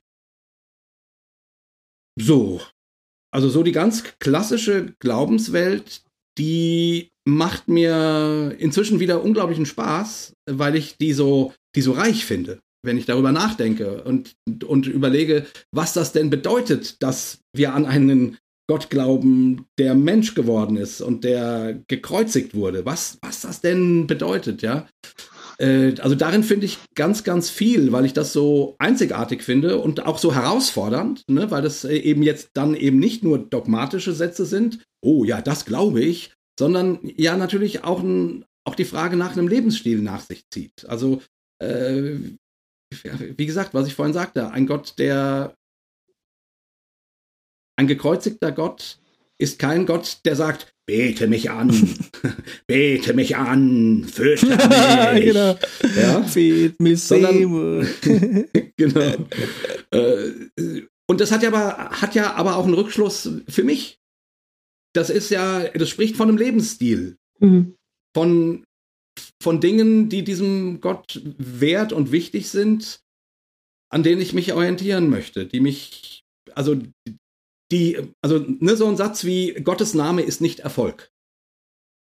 Ist für mich ein super wichtiger Satz, weil, weil ein Gott, der gekreuzigt wurde, dessen Name kann nicht Erfolg sein. Mhm. Also sprich, sprich, es geht nicht um Erfolg im, im Leben, als Beispiel, ne, mhm. als ganz praktisches Be Beispiel, sondern es geht um andere Dinge. Spannender Satz. Ja. Mhm. Also von daher, es gibt da, ich, ich, wie, wie gesagt, ich habe so lange mit dem christlichen Glauben gefremdelt und mit der Frage, was davon glaubbar ist und was nicht glaubbar ist. Das interessiert mich alles gar nicht mehr. Ich finde die Gedanken so spannend. Mhm. Ob Jesus wirklich äh, der inkarnierte Gott ist, keine Ahnung, weiß ich nicht. Aber wenn er es wäre, das wäre schon toll. Mhm. Ist das so ein als, ah, das ist ja, ich hatte das irgendwo gelesen oder gehört, diese zweite Naivität auch als ein als Ob-Glaube. Also, hm. ähm, und im, im, ich finde es immer so interessant, weil das in der systemischen Beratung ist das tatsächlich eine Methode zu sagen, so, ähm, tu doch so, als ob. Also als ob das tatsächlich da wäre und ja. guck dir dann mal an, was das auf dein Leben für eine Auswirkung hat. Und es klang gerade für mich total dadurch. Also sich eben nicht damit abzumühen, ist das jetzt so und ist das für alle so und ist das nur für mich so oder was auch immer, sondern angenommen, es wäre so. Was, was, was macht es denn dann mit mir? Was passiert dann mit mir? Genau. Mhm. Okay. Genau, wie gesagt, also ich bin äh, äh, an manchen Tagen wache ich morgens auf und, und denke, der, der, der, der ganze christliche Glaube ist doch alles Quatsch. Alles Quatsch. Und dann setze ich mich hin und mache Herzensgebet und denke, ach ja, es ist aber auch schön, das jetzt hier zu tun. Das, das hilft mir, das gründet mich. Ich merke, das macht mein Leben reich. So, und dann, und dann sage ich, ja, keine Ahnung, es kann schon sein, dass das alles Quatsch ist. Kann wirklich sein. Aber ir irgendwie muss man ja leben. und, und, ich finde, die tatsächlich die, die, also die Auffassung vom Leben, die der christliche Glaube uns anbietet, ist so reich und so originell und auch natürlich schwierig und anstrengend, aber, aber auch so schön. Ich weiß nicht, ich, ich habe irgendwie irgendwann gedacht, ja, äh, also mit und für irgendwas muss ich ja leben. Also was, was, was, was finde ich denn am besten? Und bisher, äh, weiß ich, ich, ich, ich komme über Jesus nicht, ähm, nicht hinaus, quasi. Ich, ich bleibe immer wieder an dem kleben. So, hast, hast ist, du manchmal äh, durch die Gemeinde, in der du bist, oder sagen wir durch die durch Gottesdienste, durch Rituale, an denen du vielleicht einfach teilnehmen musst, oder wo du jetzt vielleicht sonst, wo, wo wir, wir anderen drei jetzt vielleicht nicht so häufig drüber stolpern, dass wir da einfach aus Versehen teilnehmen quasi. Hast du da manchmal so Momente, wo du denkst, so für dich, sagen wir mal so ganz intim für dich, auch ist doch jetzt auch nicht so wichtig, ob das Quatsch ist, was die alle machen, aber es fühlt sich sehr gut an. Äh, ja, so Momente gibt es natürlich. Genau. Ich bin so selten mittlerweile in Gottesdiensten, dass mir das Ganze, also ja. also ich, ich, ich bin ein totaler Lobpreismensch eigentlich immer gewesen und irgendwie, ne, auch Musiker und so. Und ich habe das ganz selten, dass ich jetzt noch Lobpreis mitmache. Und wenn ich dann bei Lobpreis dabei bin, denke ich immer so ganz heimlich für mich, ja, ist, genau, ich, ich könnte jetzt tausend Sachen, finde ich, doof finde, aber es ist irgendwie auch echt schön so, oder? Und irgendwie, mhm. das ist irgendwie, das ist dann echt und das ist dann irgendwie in dem Moment und das hat dann gar nicht irgendwie, das hat dann, das ist nicht, dass das, ich mache dann nicht mehr draus, als das in dem Moment ist, als in dem Moment ist. Aber ich denke dann mal, auch es wäre doch schön, wenn man in so einer Gemeinde wäre, wo man das einfach regelmäßig hätte und da sitzen könnte für sich. Hm. Und man muss jetzt nirgendwo, ne, man steht da nicht und proklamiert irgendwas, aber es ist irgendwie, es ist echt, weil es echt ist. Ja. In dem Moment, für dich. Ja. Ja, ja, genau. Also für mich ist das Abendmahl sowas. Hm. Ne, das habe ich, hab ich mir irgendwie zurückerobert. Äh, gab die Phase, wo das äh, erobert klingt falsch, aber, aber doch. Äh, äh, es gab die Phase, wo das eben sehr befremdlich war, der Blut und der Leib und was ist, was ist das eigentlich? Und irgendwann ähm, ähm, äh, habe ich aber eben, wie gesagt, mir ist der gekreuzigte Gott, das ist die Mitte meines Lebens, sage ich so. Und darum geht es im Abendmahl. Das versucht sich mir zu verbildlichen. Das ist ja, ist ja ein Kunstwerk quasi, Abendmahl. Eigentlich, sozusagen. Ne? Es ist wie, ein, wie eine Installation, in die du hineingehst, mhm. die du erlebst, die du in, in dich aufnimmst und so. Und das ist dann so ein Moment, äh, ich freue mich immer. Also wir hatten jetzt in, ähm, keine Ahnung, äh, Corona-Zeit natürlich ganz lange kein Abendmahl und so. Und dann ist man mal wieder irgendwo, wo Abendmahl gefeiert wird. Und das ist dann so ein Augenblick, wo ich denke, ach, jetzt mal wieder Abendmahl. Und das ist dann, und natürlich ist der Gedanke, du, das kann sein, dass das nur ein Theaterstück ist. Und dass das, worum es hier geht, gar nicht stimmt. Nicht, also äh, da ist vielleicht einer mal gekreuzigt worden, aber der wurde zum Gott erklärt. Ne? Äh, das war gar nicht der Gott. Das kann schon sein.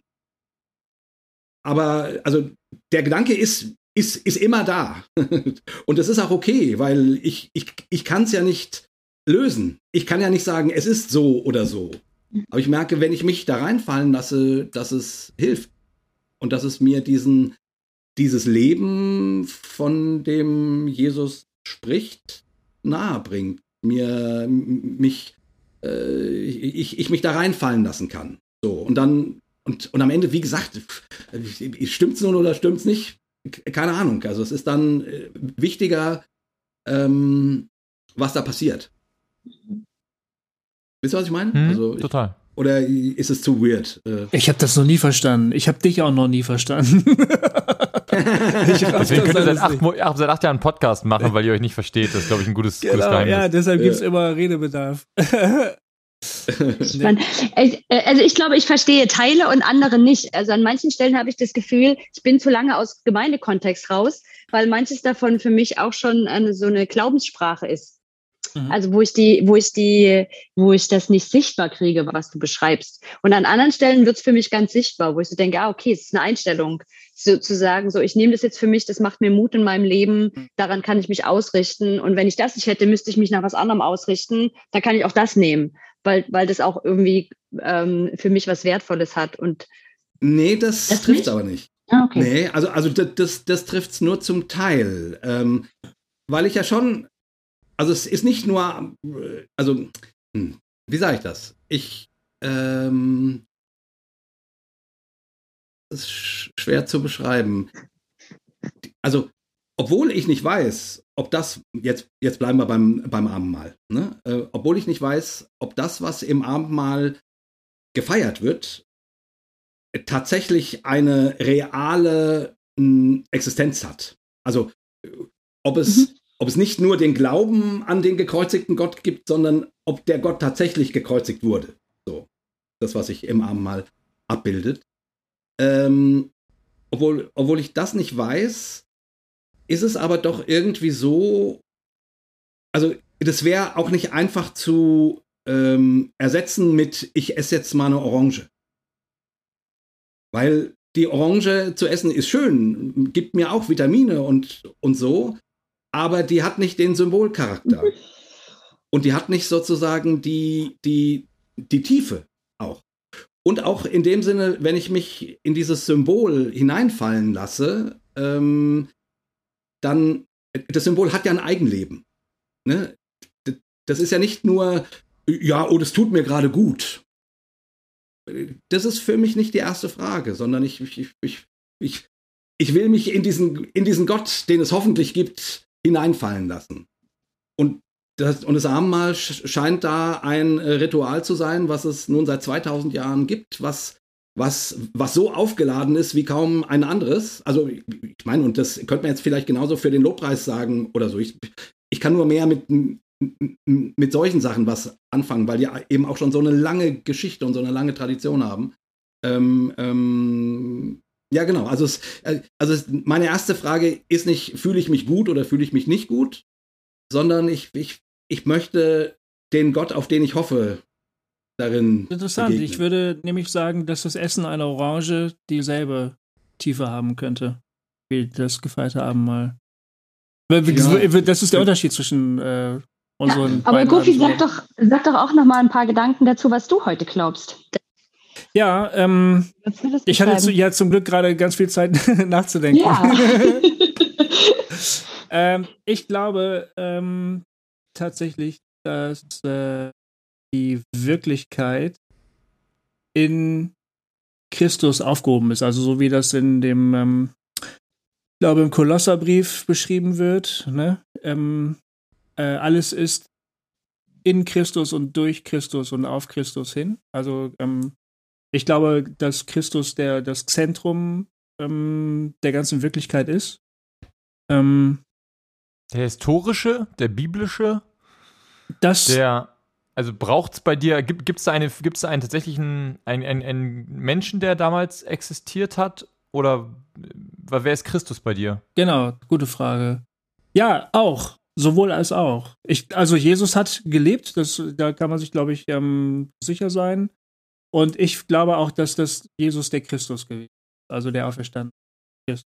Und ich glaube tatsächlich, dass Gott Mensch geworden ist und ähm, dass hier ähm, das, was die Welt zusammenhält, Mensch geworden ist. Und für mich heute bedeutet das, dass mir, ähm, wann immer mir etwas Wirkliches begegnet, äh, begegnet mir der Christus darin oder kann mir darin begegnen. Ähm, deshalb vorhin, das war ganz interessant, dass wir über Gottesdienst geredet haben. Da habe ich gesagt, ähm, naja, eigentlich vor allem ist es schön, die Menschen zu treffen. Und ich kann mich an Zeiten erinnern, wo wir das ähm, eigentlich mehr so als Manko gesehen haben. Wir haben immer gesagt, naja, die Leute kommen halt gerne, um sich zu treffen. Es wäre mhm. aber schon schön, wenn sie kommen würden, um Gott zu treffen. Ja. Voll. Oder, Ging oder, mir vorhin auch schon durch den Kopf. Ja, ne? Und äh, ja, das ist natürlich auch gut, klar. Also immerhin kommen Menschen zusammen und dann ist der Raum auch nicht leer. Auch das ist gut, aber wir wünschen uns natürlich, dass dann da wirklich was Heiliges passiert. Und ich würde halt heute sagen, mit meiner Glaubensüberzeugung, das Gute, was passiert, wenn sich Menschen begegnen, das ist das Heilige. Das ist in allem auch schon, das Heilige ist in allem enthalten. Soweit würde ich dann gehen. Und ich glaube, da stehe ich auf ziemlich auf fester biblischer Grundlage und das gefällt ja. mir auch gut.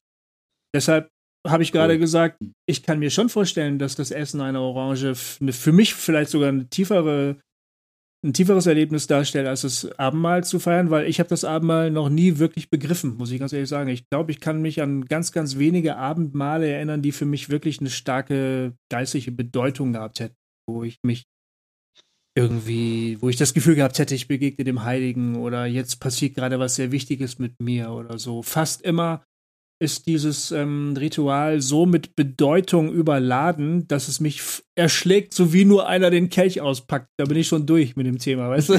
Ach du, jetzt geht das wieder los, ja. In der Nacht, als der Jesus verraten ward, nahm er den Kelch. Und ich denke so, ja, ist okay, komm. Und dann trinke ich das Ding und jedes Mal denke ich so, jetzt muss ich das aber echt geil anfühlen. Nee, tut's nicht. Na, okay. weißt du, das ist immer, da, da, und da haben wir bei House Talk ganz oft drüber gesprochen, ähm, dass es mir dann leichter fällt, in der Natur so eine Erlebnis zu haben, wo ich auf einmal so eine, so eine tiefe Freude empfinde. Ne? Schönheit, das Erleben von Schönheit. Für mich ein, eine ganz wichtige Erfahrung, eine ganz starke Erfahrung. Ich kann mich dann wirklich freuen. Lach dann über das ganze Gesicht und ich freue mich über die Tiere und über die Pflanzen und über die Landschaft und so. Meine Frau ist da gar nicht so. Ich, ähm, die versucht sich immer mitzufreuen, wenn wir dann gemeinsam unterwegs sind. Aber bei mir, das verursacht bei mir so richtig starke Freude. Ne? Mhm. Und das hat für mich eine spirituelle ähm, Tragweite auch. Das ist für mich nicht einfach nur ähm, Mallorca ist auch ganz schön, sondern das ist echt das Erleben von etwas, ähm, also von etwas Heiligen schon. Und ich finde da halt in diesen biblischen Aussagen dann eine gute Grundlage. Natürlich äh, kann ich auch nicht hundertprozentig sagen, dass das wirklich der Fall ist, ne? Aber es leuchtet mir irgendwie ein, ich fühle mich darin ähm, aufgehoben und es, ähm, es adelt dadurch irgendwie auch meinen Alltag.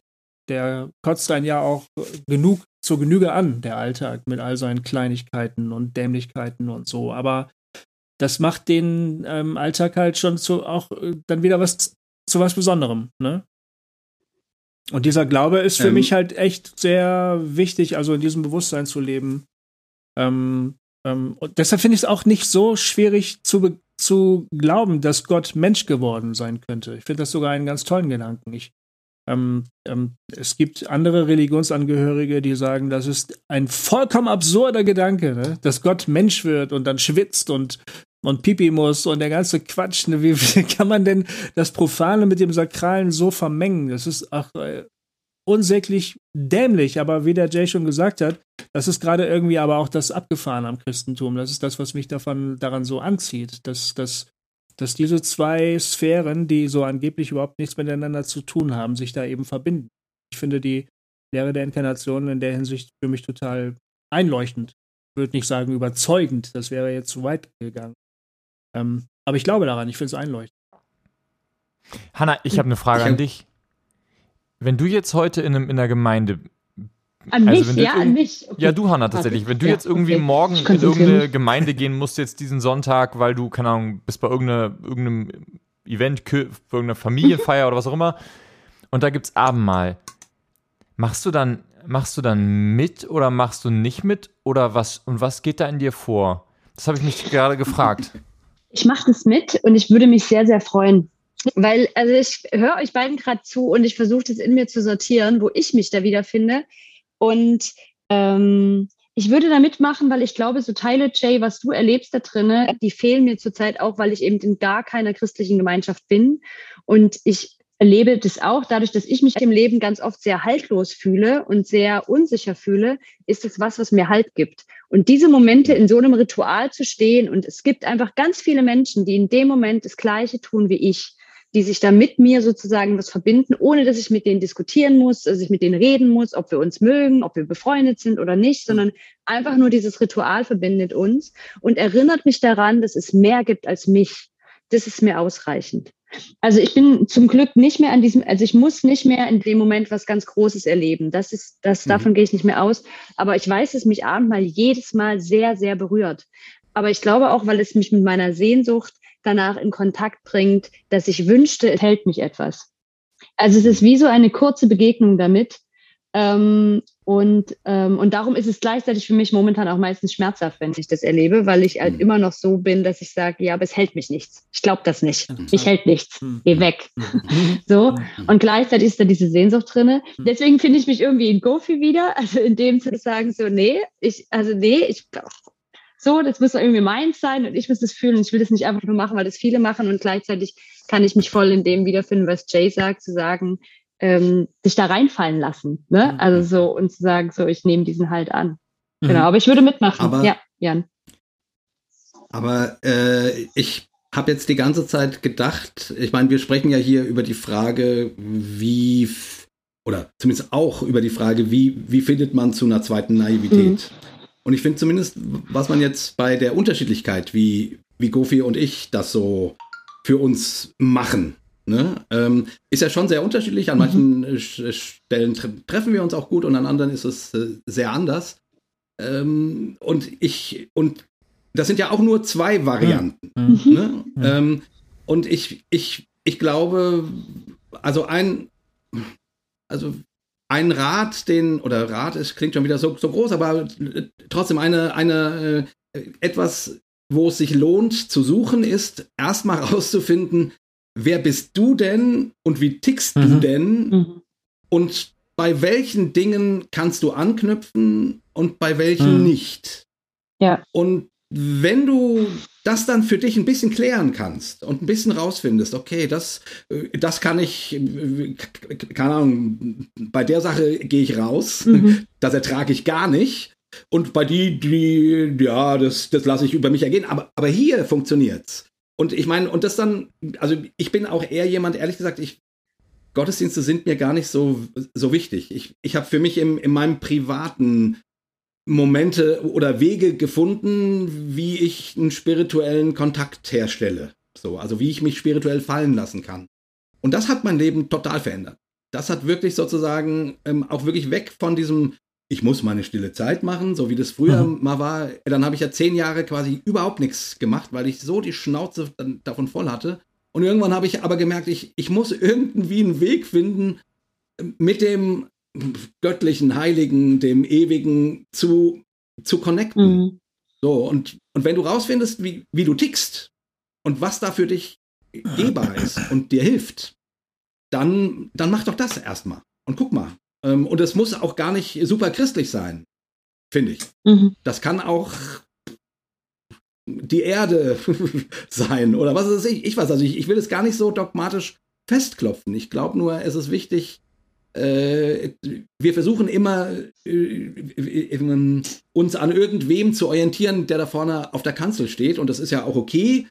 Aber das ist, wir müssen, oder ich finde, es ist völlig gestattet, dass du dann irgendwann an den Punkt kommst, wo du sagst, okay, ja, äh, nee, ich muss jetzt einen eigenen Weg finden. Ich finde zwei, also nicht, nicht aber, sondern ich finde zwei ganz wichtige Aspekte von diesem sich nicht orientieren sind.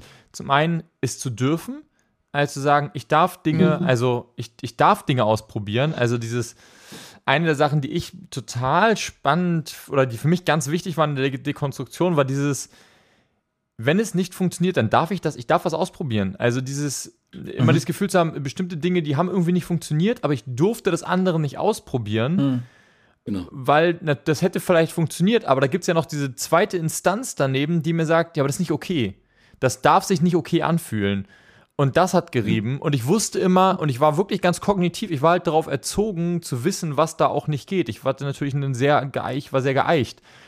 Und das eine und das andere ist, in die andere Richtung zu sagen, und das hat einen Wert, was du spürst. Also die andere, das, egal wie klein das ist, das, das braucht nicht, dass jemand anders das dann für wertvoll erklärt und sagt, ja, Mhm. und das hat eine, das hat irgendeine Bedeutung, Genau. sondern zu sagen, Mhm. nee, das ist, das ist wertvoll für dich. Also ich hatte, ich habe davon drüber nachgedacht und dachte, ach, irgendwie passt das heute nicht rein, aber jetzt erzähle ich es doch. Ich habe so, einen- so einen Podcast gehört, wo es um zwei, zwei, eine, oder eine Bergsteigerin ging und, ähm, und ein Bergsteiger und die beiden unterhalten sich, haben sich darüber unterhalten, wie sie so spirituelle Erlebnisse hatte an, äh, beim Berg, also es geht so wirklich um Extrembergsteigen, Mhm. um, um wirklich Lebens- und Todsituationen und wie dann der Berg zu ihr gesprochen hat. Und ich dachte so, ja, und so, mein erster Gedanke war, ach, das ist voll so ein evangelikales Ding von, ja, es ist halt deine Einbildung, du hast halt wenig Sauerstoff in dem Moment, ne, Höhenkrankheit, was auch immer, Stress, hast du halt eingebildet. Und dann dachte ich, krass, das ist der gleiche, das ist der gleiche Reflex andersrum, wenn sie das für sich ist doch geil. Hm. Also den gleichen, einfach zu sagen, das ist, das ist, das ist echt, weil sie es, das ist echt, und darum hat es seinen Wert und es ist, darf, das darf auch, muss auch gar nicht, das ist gar nicht schlimm, wenn das im Nachhinein, selbst wenn es anders erklärbar ist, und es darf, das hat Wert. Und diese zwei Sachen, so du da, es darf und es darf und es ist, hat deinen Wert. Das finde ich so ganz zwei wichtige Prozesse in Ja. dieser, in dieser, ich weiß gar nicht, ob es nur eine Dekonstruktion, aber auch, glaube ich, eine Rekonstruktion. Ich glaube, das ist dann die, die, die Rekonstruktion in der Dekonstruktion, diese beiden Sätze für mich gewesen. Ja, das glaube ich ja. Jan, weißt du, wie, wie, wie ich damit um, umgehe? Ich gehe davon aus, dass alle spirituelle Erkenntnis und Begegnung immer menschlich ist. Also wenn ich beim Lobpreis ein, ein, ein tiefes Ähnlichkeitsgefühl mit Gott äh, spüre, ist alles menschlich. Weil Gott ist sowieso immer überall da. Der ist genauso da, wenn ich ihn nicht spüre, wie wenn ich ihn ganz, ganz, ganz, ganz doll spüre, spüre. Und wenn ich ihn ganz, ganz, ganz, ganz doll spüre, ist er auch nicht mehr da. Also, also an Gottes Nähe, an Gottes Gegenwart ändert sich nie irgendwas. Aber ich bin ein, ein Mensch, ich ticke auf irgendeine Weise und ich muss das in irgendeiner Weise für mich fassbar kriegen.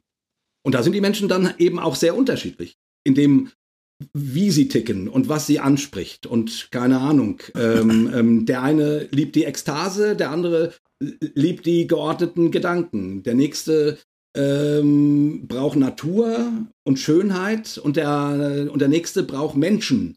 Ähm, der eine braucht es ganz alleine für sich und der nächste äh, am, am besten in, bei einem lauten Rockkonzert oder so. Also, wisst ihr, was ich meine? Die, die, die Menschen sind so unterschiedlich und aber aber an Gott ändert sich ja nichts. Also entweder gibt es den oder den gibt es nicht. Aber wenn es ihn gibt, dann ist er nie mehr oder weniger da.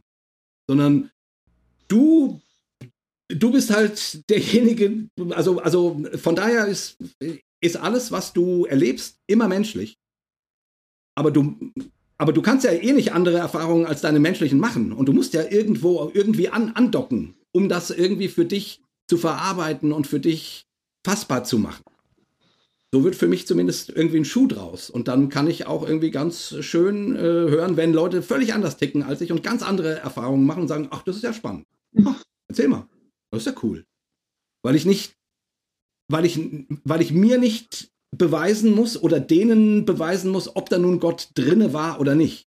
Weil Gott ist sowieso drinne, wenn er, wenn es Gott gibt. Wisst ihr, was ich meine? Mhm. Ich, hab, ich glaube, ich bin ganz, ganz bei dir, nur dass ich daraus mache, dann ist alles göttlich. Also, wenn du sozusagen, also ich glaube, das das sind ja zwei, am Ende wahrscheinlich gar nicht so ein Unterschied, ob man, also vielleicht doch ein Unterschied, keine Ahnung, weiß ich nicht. Aber ob man dann sagt, dann ist halt entweder nichts von dem, nichts, was sozusagen die Leute in der Form sozusagen spüren, ist dann halt Gott oder alles ist Gott. Und ich glaube, für mich ist super angenehm, ja. immer zu denken, das ist halt alles Gott, das ist geil. Ich, ich weiß nicht, was das über Gott sagt, so, aber irgendwie. Ja. Nee, ja, nee, für mich hat es den Vorteil, weil es ja dann, weil es ja schon, also, ähm, ich sag mal so, keine Ahnung, jetzt extremes Beispiel. Wenn jetzt jemand sagen würde, ah, also als ich hier mit dem neunjährigen Mädchen geschlafen habe, da habe ich mich Gott so nah gefühlt. So. Da würde ich sagen, puh, äh, äh, das ist, da würde ich sagen, da habe ich ein Problem mit. So äh, ich glaube, dass Gott trotzdem da war, weil Gott nie nicht da ist. Aber in meiner Erklärungsweise kann ich sagen, ja, das ist menschlich. Dein Gefühl, was du da hattest. Hm. Verstehst du? Also, ich muss nicht jedes menschliche Gefühl vergöttlichen, mhm. aber das heißt nicht, dass Gott nicht, dass Gott plötzlich weg ist. Aber es gibt mir die Möglichkeit zu sagen, ja, Moment mal, also es gibt Dinge, die schaden anderen Menschen meinetwegen. Und da magst du eine ganz tiefe Ähnlichkeit erleben. Da muss man trotzdem nochmal ein großes Fragezeichen dran machen, ob das so klug ist oder ob das hilfreich ist oder ob das äh, ein, ein, ein, ein, ein guter Weg ist. So. Weißt du, was ich meine? Wirft für mich ein bisschen die Frage auf, an euch beide vielleicht, vielleicht zu dich, an dich zuerst, Jay, deswegen anschließend danach an Gofi. Glaubt ihr an einen personellen Gott?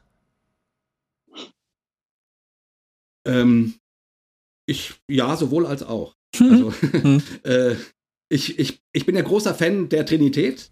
Ähm, tatsächlich, weil ich in diesem, in diesem Gottesmodell ähm, äh, so, also sowohl das Persönliche finde, ne, ähm, als auch sozusagen das Überpersönliche, das, was über, über Personalität hinausgeht. Ähm, und ich, ich sag mal so, also ich, ich sehne mich schon nach einem persönlichen Gott, aber es gibt auch die Momente und, und es gab lange Zeiten, da konnte ich mit dem persönlichen Gott überhaupt nichts an, anfangen. Da habe ich da war ich sehr froh, dass ich im Christentum auch die Spuren finde, wo Gott nicht so, also wo man Gott auch überpersonell und transpersonal und nicht nur personal denken muss, musste. Mhm. So. Also, und ich glaube, ich glaube, da gibt es verschiedene Phasen im Leben, vielleicht, wo einen das eine mehr anspricht als das andere oder wo einem vielleicht sogar der persönliche Gott Angst macht oder wie auch immer. Und Angst ist ja eh nie gut und so weiter also ich will damit sagen, ich, ich, ich finde, auch da kann man spielen. Ähm, weil natürlich muss Gott mehr als Person sein. Aber es ist schon auch schön, wenn man jemanden hat, den man ansprechen kann. Und wo man die Hoffnung hat, dass er einem antworten kann. Weil es nicht nur Energie ist, die, die überhaupt keine Gedanken, äh, Intuitionen oder irgendwas hat. So, und die Bibel gibt, finde ich, für das ganze Spektrum was her. Wobei die, die Betonung äh, im christlichen Glauben schon der personale Gott ist, würde ich sagen. Ähm, aber wie gesagt, ich, deswegen Trinität, da ist alles drin. Da kannst du, da kannst du alles haben. Jetzt bin ich auf Gofis Antwort gespannt, wie es mit dem personellen Gott ist. Ich, äh, ich spreche mit ihr. Also ich, ich denke sie äh, personell, ne? Ähm, mir ist auch klar, dass es irgendwie nicht ausreicht und dass mein kleiner, mein kleines Gehirn nicht in der Lage ist, Gott zu verstehen oder sich das richtig auszumalen. Aber ähm, ich halte mich an die Konvention, mit ihr zu sprechen und äh, von und damit bin ich bisher ganz gut gefahren, ich sag mal so. Und äh, das ist ja eine ganz alte Tradition. Ich, ich, ich liebe die biblischen Texte. Ich lese die auch nicht jeden Tag, ähm, immer wieder mal, aber beileibe nicht regelmäßig. Aber das berührt mich auch, äh, dieses dieses äh, Ringen mit Gott. Ähm, das auch so ganz tief in der, in der jüdischen Tradition zu finden. Ähm, Israel, der, der mit Gott kämpft, ähm, ähm, das setzt es immer voraus. Das heißt nicht, dass Gott genau so ist, sondern das bedeutet nur, dass Menschen so über Gott sprechen und mit ihr sprechen, aber ähm, aber wie sonst? Ich meine, wir mit unseren Eidechsengehirn, was, was sollen wir sonst auf die Reihe kriegen? Das ist ja letztlich also einen anderen Weg sehe ich da gar nicht. Ich, aber natürlich ist es auch, ähm, auch möglich, sich in der Meditation zum Beispiel einfach der Gottheit hinzugeben und, und es äh, auf sich wirken zu lassen. Und dann werden vielleicht keine Sätze formuliert und, und, und keine Bitten formuliert, kein Danke gesagt. Obwohl mir das schwerfällt, muss ich ehrlich sagen. Also so ein Danke rutscht mir leicht raus, meistens. Ähm, und dann, und dann ist es einfach nur so eine Art von Gegenwart spüren und das ist dann personell oder nicht. Ich habe keine Ahnung, aber das interessiert mich ehrlich gesagt auch, wenn ich ganz ehrlich bin. Wenn die Frage nach dem personellen Gott jetzt schon ist und es ja doch so eine Tendenz zum Ja bei euch hat. ist eine Tendenz ähm, zum Ja. ist, äh, ist das ein eingreifender Gott? Greift sie und er ein? Ich glaube schon. Ich hoffe es. Ja, ich hoffe es. oh, ich hoffe es. oh, war das schön. Ja, ich war, ja, ja. Wir denken ja oft recht ähnlich. Ähm.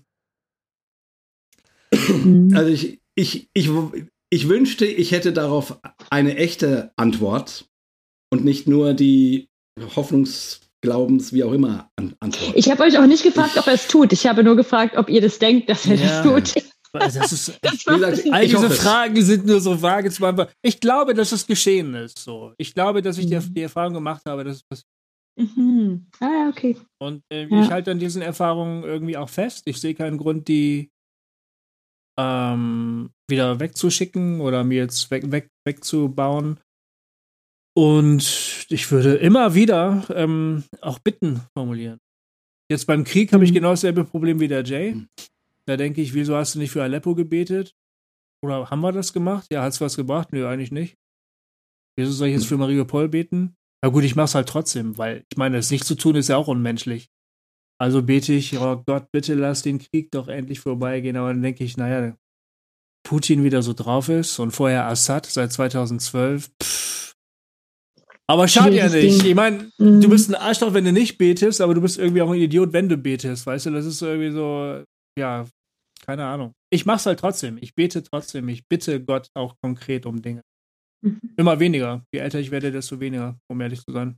Ja, so ist es bei mir ehrlich gesagt auch. Bitte, Bit, Bittgebete spielen bei mir keine große Rolle mehr, Mhm. muss ich zugeben. Ähm, aber ich bin an der Stelle dann eben auch so, also, also, also mein Kopf kriegt das nicht zusammen. Mein Kopf sagt, er kann sich einen eingreifenden Gott eigentlich fast nicht mehr vorstellen. So. Aber auch hier mache ich es dann auch wieder so. Ja, wozu soll ich denn an einen, an einen nicht eingreifenden Gott glauben? Das, das ist ja völlig Hm. blöd. Also, ähm, was hat man denn, denn davon Doch, sozusagen? Da gibt es bei mir sofort einen Widerstand, Jay. Da muss Oh, ich einmal go. kurz Okay, ja, diskutieren. klar. Weil, Ja, wenn ich an einen eingreifenden Gott glaube, dann hat der eine Verantwortung einzugreifen. Und das Ja. ist genau meine Baustelle. Hm. Deswegen kann ich, Ja, ich kann, das geht zurzeit, vielleicht kommt es irgendwann wieder, aber ich kann, das ist für mich wie so eine, Hm. wie so eine Kausalkette. Ich kann nicht Ich meine, an einen personalen. Gott glauben, weil wenn er Personal ist, dann müsste er eingreifen. Und wenn er das nicht tut, dann habe ich ein Riesenproblem mit ihm. Und darum kann ich eigentlich nur an Gott glauben, wenn ich einfach sage, er kann nicht eingreifen. Mhm. Sonst haben wir ein Problem miteinander. Nee, Hanna, d- das verstehe ich. Ist auch, finde ich, sozusagen auf der theologischen, ähm, d- das ist genau das, wo ich sagte, äh, quasi rational gesehen kann ich kaum noch an einen eingreifenden Mhm. Gott glauben. So. Genau die, die Gedanken. Und die könnten wir jetzt wahrscheinlich zusammenlegen und dann, und dann sehen wir, dass es relativ ähnlich Ja. auch warum, sozusagen. Ne? Ähm, und da spielt natürlich, ich meine, Menschen passieren die furchtbarsten Dinge, die man sich vorstellen kann. Mhm. Und und, und, und, dann, äh, und dann erzählen Menschen davon, dass sie gebetet haben und danach war das Hm. Kopfweh weg. Mhm. Und du denkst irgendwie, what? Wieso ist das Kopfweh äh, oder der Parkplatz wichtiger als, Mhm. keine Ahnung, dass jemand äh, seine Eltern behält oder Mhm. so? Ähm, ich, also, also das Problem löst sich nicht im Sinne von, von Erklärung, dass man sagt, ah, jetzt verstehe ich. Ich sehe nur keine Alternative. Also ich, an der Stelle äh, ziehe ich mich wieder darauf zurück, dass ich sage, ähm, ich weiß ja tatsächlich nur, dass ich nichts weiß. Also dass ich über Gott nicht wirklich was weiß. Also dass ich, dass ich, ich habe meine menschlichen Ansichten und meine Wünsche und wie ich mir das vorstelle und das alles, aber ich, ich weiß, also in Wirklichkeit weiß ich nichts. Mhm. So. Und dann ist es, und dann fällt es mir zumindest leicht, weil ich, weil ich zumindest in den Momenten, wo ich in, in großer Not bin, da brauche ich einen Gott, zu dem ich schreien kann, Mhm. wo ich sagen kann, Hilfe. Ähm, und von daher stellt sich hier wieder für mich die Frage, was fände ich denn schöner? Ein Gott, der eingreifen kann oder ein Gott, der nicht eingreifen kann? Bei einem Gott, der eingreifen kann, habe ich das Problem, dass ich das oft nicht verstehe. Das stimmt. Wirklich. Und das ist, das ist nicht schön. Und dann ist im christlichen Glauben, siehst du dann eben den gekreuzigten Gott, der mit dem Leid nicht so umgeht, dass er es wegnimmt, sondern mit hineingeht und so, also dann nochmal einen anderen Umgang hat. Also, ne, große theologische Welt. Aber der kleine Jay, der braucht einen Gott, zu dem er rufen kann. Krass, da, bei, So bei dem mir. Punkt höre ich echt das große, die große zweite Naivität bei euch beiden raus, die ich bei Hannah und mir halt. Weil ganz, ganz oft habe ich das Gefühl, bei ganz vielen Hm. Punkten war es schon so auch, ne, auch so ein bisschen unterschiedlich verteilt und verschiedene sozusagen Schwerpunkte. Hm. Und ich glaube, an der Stelle ist echt der krasse so, Hannah, sobald ich das wahrnehme, da sind wir beide echt irgendwie. äh, Die, die Simulation können wir noch nicht mitspielen. So ungefähr. Oder das, das als ob. Das Aber so ich sag euch was, da war ich vor 10, 12 Ja. Genau da, wo, wir- Ich- da, wo ihr seid, war Hm. genau da. Ich habe da auch, bin da sehr hellhörig geworden bei der Zahl und dachte so, ach so, Mhm. ja, na, da ist ja noch alles ganz entspannt. ja. Ja. das ist, genau, ist einfach noch an einem anderen Punkt ähm, zurzeit, ja. Ähm, ich, wir nähern uns dem Ende, glaube ich. Und ich stelle jetzt trotzdem noch mal eine Frage. Vielleicht haben wir die auch schon beantwortet heute. Aber eine Frage, die mich ja ganz in der Anfangszeit von der Dekonstruktion unglaublich umgerissen hat, dass ich so gedacht habe, wenn ich auf Gott vertraue, auf was vertraue ich denn eigentlich? Mhm. Ähm, hab, wisst ihr, was ich meine? Also wir sagen immer, ja, vertraue auf Gott. Ja. Und dann denke ich immer, ja, aber auf was vertraue ich denn eigentlich? Was, was denke ich denn, was dann passiert oder was dann dadurch anders ist, wenn ich auf Gott vertraue? Wenn ihr auf Gott vertraut, und das habe ich eigentlich so rausgehört hm. heute, hm. auf was vertraut ihr? Oder vertraut ihr auf Gott oder tut ihr nur so, als ob ihr ihn auf jeden Fall vertraut? nee, ich, ich würde sagen, ich vertraue auf Gott. Ähm, Ja, aber das muss ich irgendwie, finde ich, schon in der konkreten Situation dann auch zeigen, was das eigentlich genau bedeutet. Ne? Es ist so, mhm. in den luftleeren Raum gesprochen, klingt das irgendwie ziemlich platt und ich könnte dann auch gar nicht genau sagen, was ich jetzt vertraue. Ähm ich, ich, ich vertraue darauf, dass, dass es gut meint. Mhm. Aber mhm. ähm, wie sich das konkret auswirkt, das wage ich nicht zu denken, weil ich kann mir auch alles mögliche Schlechte vorstellen, was in meinem Leben noch passiert. Ich sehe mich da nicht auf der sicheren Seite, sozusagen. Ähm, Vertraust du auf Gott in, dein, in der Frage deiner Kindererziehung? Ja, ich vertraue darauf, dass, äh, dass Gott mich leitet, mir, mir, mir hilft, ähm, ähm, dass zum Beispiel Fehler, die ich mache, nicht fatal sein müssen, sondern dass die reversibel sind, sozusagen. Ne? Dass, ähm, dass Güte und, äh, und, und Freundlichkeit am Ende siegen, darauf vertraue ich eigentlich im, im Umgang mit anderen. Ähm, auch wenn es mir nicht immer gelingt, auch wenn es anderen mit mir nicht immer gelingt. Ähm, ich vertraue darauf, dass, dass, äh, dass ähm, gute Gedanken äh, da sind, die, wo, denen es sich lohnt, nachzugehen. Also da vertraue ich sehr darauf. Ich entscheide sehr oft sehr intuitiv, zum Beispiel. Ähm, mhm.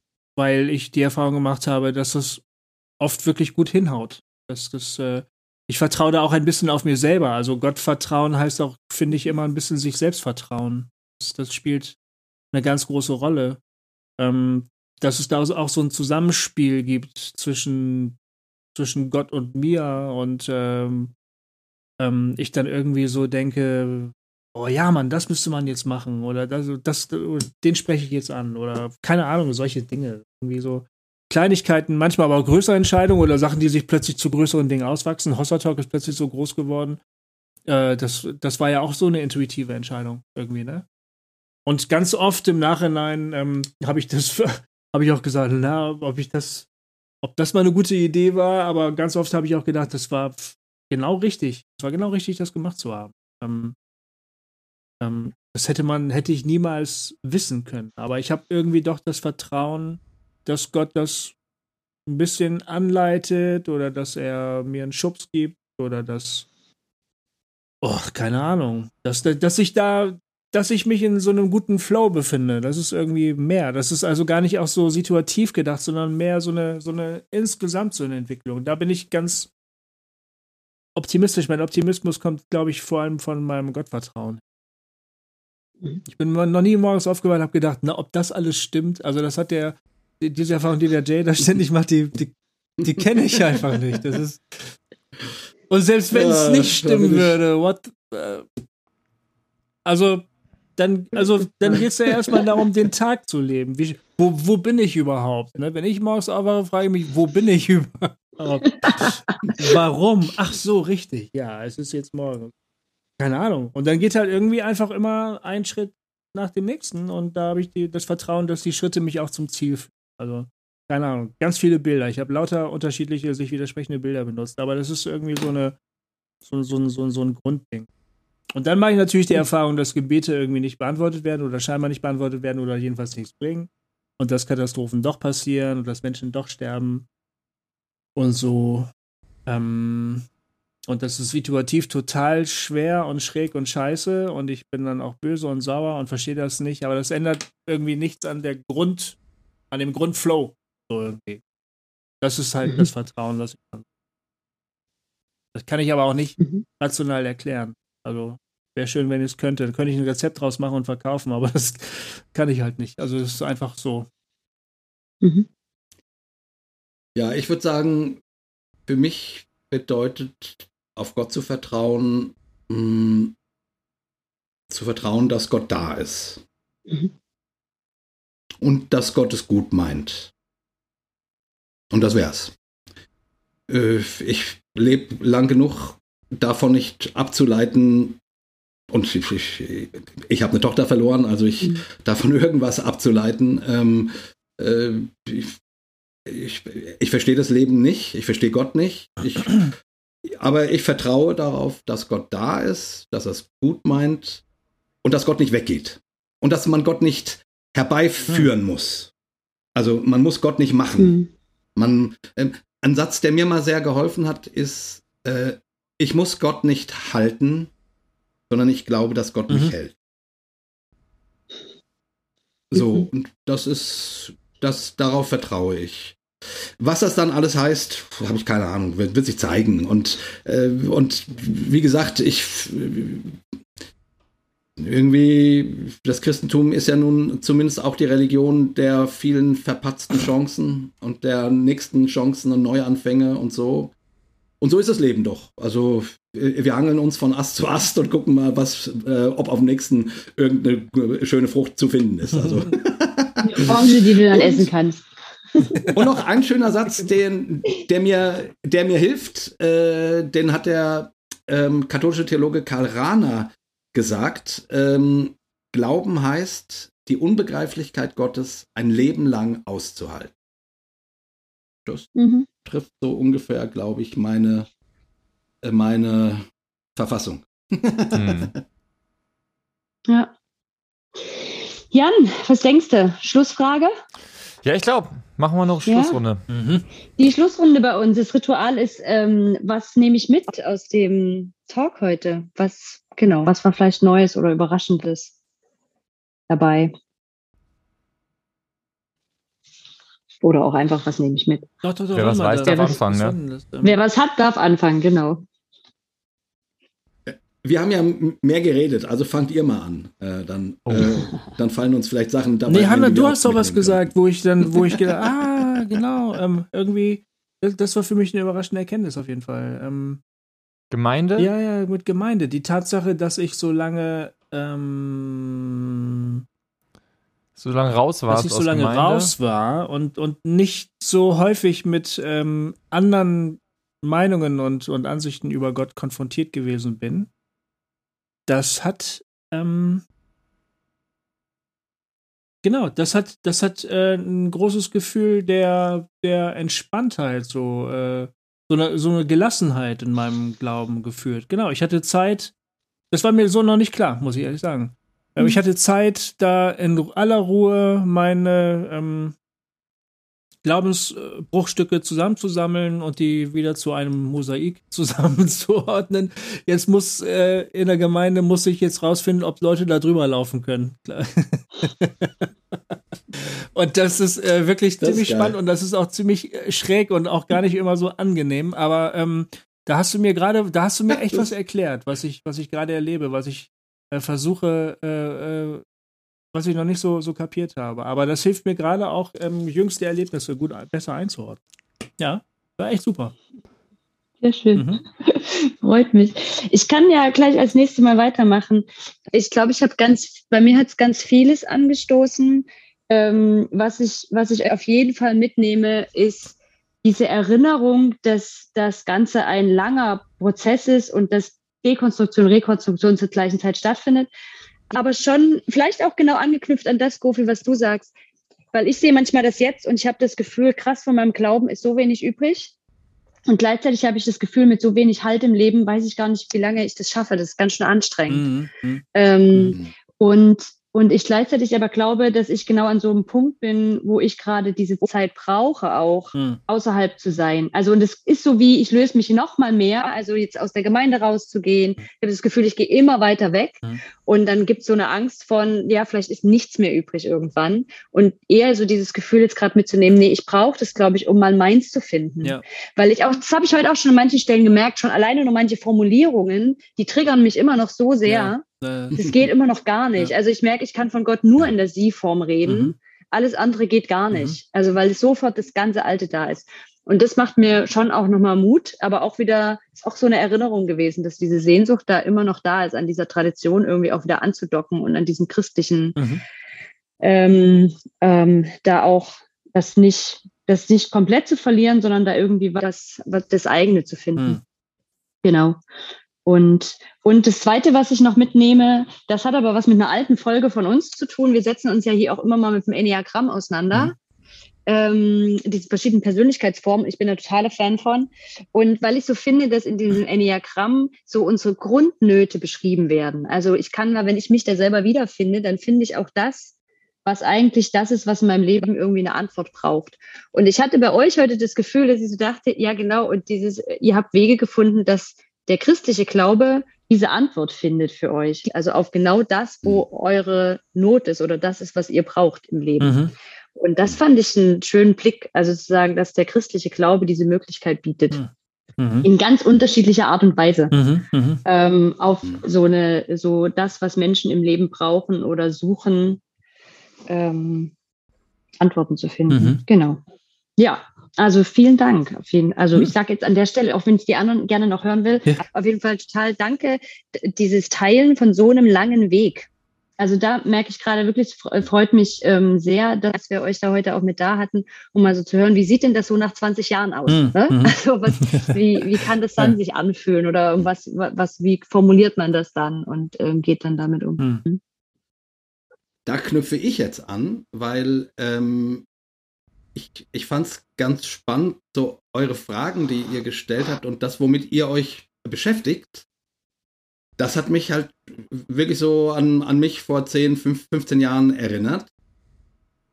Und das fand ich irgendwie gut. Also das fand ich irgendwie äh, schön. Äh, also die, auch, die, auch die Erinnerung daran, auch an die Unsicherheit und Orientierungslosigkeit, die damals so sehr, sehr stark war. Also wirklich, ähm, also von daher, ich kann das super gut nachvollziehen, was du sagst, Hanna. Äh, dieses Gefühl, aber auch das Gefühl zu haben, ich muss mich trennen, Mhm. sonst, also ich, ich, ich werde sonst verrückt, so nach dem Motto. Also äh, das, auch wenn ich immer in, in, in Gemeindekontexten war, habe ich mich doch ganz stark innerlich getrennt, sage ich jetzt mal. Also von daher, ich finde mich da sehr wieder. Und weshalb nehme ich das mit? Weil äh, mir das wieder ein bisschen bewusster gemacht hab, hat, mit welchen Gedanken und Fragen Menschen kämpfen. Mhm. Ne? Also ich, ich, ich bin an vielen Punkten inzwischen wirklich gel gelassener. Äh, viele von den Dingen, die ihr fragt, interessieren mich gar nicht mehr. so. Aber ich, aber ich sehe, ah ja, ah ja, stimmt, ja, ja, ja. Und genau, und dann deswegen wichtig die Erinnerung, ja, ja, genau, das hat mich auch mal so Hm. umgetrieben. Ah, ja, richtig. Und das ist eine gute, ist eine wichtige Erinnerung für mich, weil ich, weil sonst, sonst ist es immer bekloppt, wenn man, wenn man irgendwie, wenn, wenn man wie, wieder so rekonstruiert ist, Mhm. dass man nicht mehr versteht, Mhm. äh, worüber sich die Gedanken machen, die gerade Mhm. dekonstruieren. Mhm. Ihr, was ich Mhm. meine? Und das geht doch schneller, Mhm. als ich denke. Oder als ich Mhm. merke. Also deswegen, das, das fand ich jetzt gut. Und äh, was ich auch noch mitten, mitnehmen, war der Moment, äh, wo Gofi sagte, dass für ihn äh, eine Orange essen durchaus das Abendmahl sein könnte. Wo es so einen kurzen, wo es so einen kurzen Reflex in mir gab, zu sagen, also Moment, mal, das geht ja mal gar nicht. Und dann ich aber dachte, ja logisch, Hm. warum auch nicht? Das, das ist ja nun mal ist ja- Also der tickt ja wirklich einfach Ja. anders.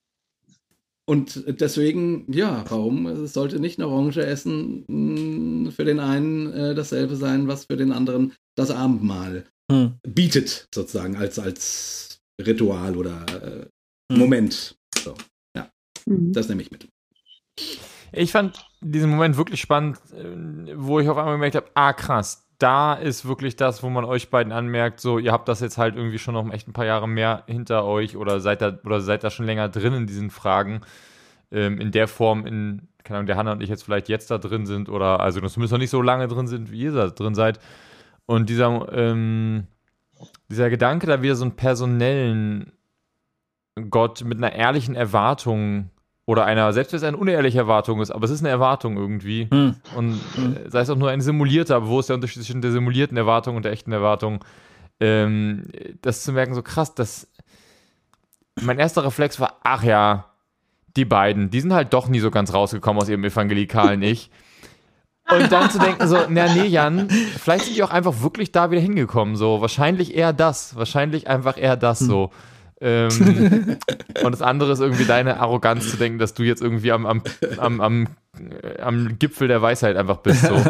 Ähm, Am Zenit. Ja, und Ja. zu denken so, nee, vielleicht auch einfach gar nicht. Und das fand ich irgendwie ganz schön. Und dann wieder zu merken, so, ich komme immer wieder bei diesen Erlebnissen raus. Also ich fand das Hm. von diese Beschreibung von dem Abendmahl als Theater, äh, wo ich gemerkt habe, ja, wie geil eigentlich, ne? Also das macht's doch, das ist doch total echt. Also das, was ich bei einem Film, wenn ich bei einem, wenn ich einen Film gucke und mich und einen Superheldenfilm gucke und mich wie ein Superheld fühle, das ist doch nicht weniger echt, als wenn ich ein Superheld wäre. So. Hm. Ähm, wahrscheinlich ist es sogar superheldiger, als der Superheld sich fühlt. so. Ja. Ähm, und äh, und Äh, das äh. irgendwie zu denken, so ja, das muss doch, also, das muss ein, einfach das wirklich zu schaffen. Oder sich zu fragen, wenn mir das das nicht mal wert ist, was ist mein Glaube dann wert, wenn es mir das nicht mal wert ist, diese Momente zu schaffen, von denen ich weiß, dass sie, dass sie so sind. Ähm, genau, also diese Momente, genau, das, das Abendmahl, Lobpreis, wirklich meine zwei Sachen, so, wo ich auch mal sagen würde, da, genau, diese Momente. Und mein, dann an meine kleine Gemeindegründung zu denken und zu merken, so, ey, wenn mir das so wichtig ist, dann muss ich das einfach machen. Hm. Dann ist das einfach mein, mein Job da sozusagen, dann das einfach zu machen. Äh, übrigens, an der Stelle muss ich ganz kurz, weil ihr habt in der letzten Folge mit Priscilla, Priska. Äh, ha, Priska, Mhm. Priscilla, Priska meine ich natürlich, äh, habt ihr ja genau darüber gesprochen, äh, ob man nicht irgendwie Gemeinden für Mhm. postevangelikale Christen machen müsste. Und ich habe gedacht, ja, Ja. genau, Mhm. genau, Mhm. genau das bräuchte es. Ähm, es gibt solche Gemeinden übrigens auch, ne? Äh, Emotion in Essen. oder so. Westdeutschland. Mhm. Ähm, Ja. Wir Ja, sind okay. Ostdeutschland. stimmt. Ja, genau. Ja, ja, ja, okay. Ja. Stimmt. Aber äh, ich, ich wollte euch nur ermutigen, weil ich eigentlich denke, ja, äh, es, es gibt die Zeit, wo du in die Wüste gehst und wo du wirklich ganz für dich und dekonstruieren und alles zerreißen und wieder und, und, und, und gucken, was passiert. So. Und dann gibt es aber auch die Momente, wo man aufeinander angewiesen ist und wo man sich bräuchte. Mhm. Und äh, von daher fände ich das äh, schön, wenn es mehr Gemeinden in Deutschland gäbe oder gemeindliche Gruppen oder wie man das auch immer nennt, die, wo du ke- keine Angst davor haben musst zu dekonstruieren, Mhm. sondern wo du das, wo das Teil dessen ist und man getragen ist und, und keiner von einem verlangt, was man glauben muss und irgendwie so. Und man trotzdem miteinander irgendwie geht. So, Mhm. so. Von daher, Ermutigung, lieber Jan, mach das mal. Okay. Ja, damit sind wir heute am Schluss dieser Folge. An alle, die dran geblieben sind, an alle lieben Hörer und Hörerinnen, ähm, herzlichen Glückwunsch. Das ist, glaube ich, äh, genau, sehr lange und reichhaltige Folge. Ähm, ich freue mich und wir wünschen euch ähm, da draußen alles Gute. Bis zum nächsten Mal. Ciao, ciao. Dankeschön. Ciao, ciao. Tschüss. Ja, Ja, und tschüss. danke natürlich, Jay und Goofy, dass ihr da wart.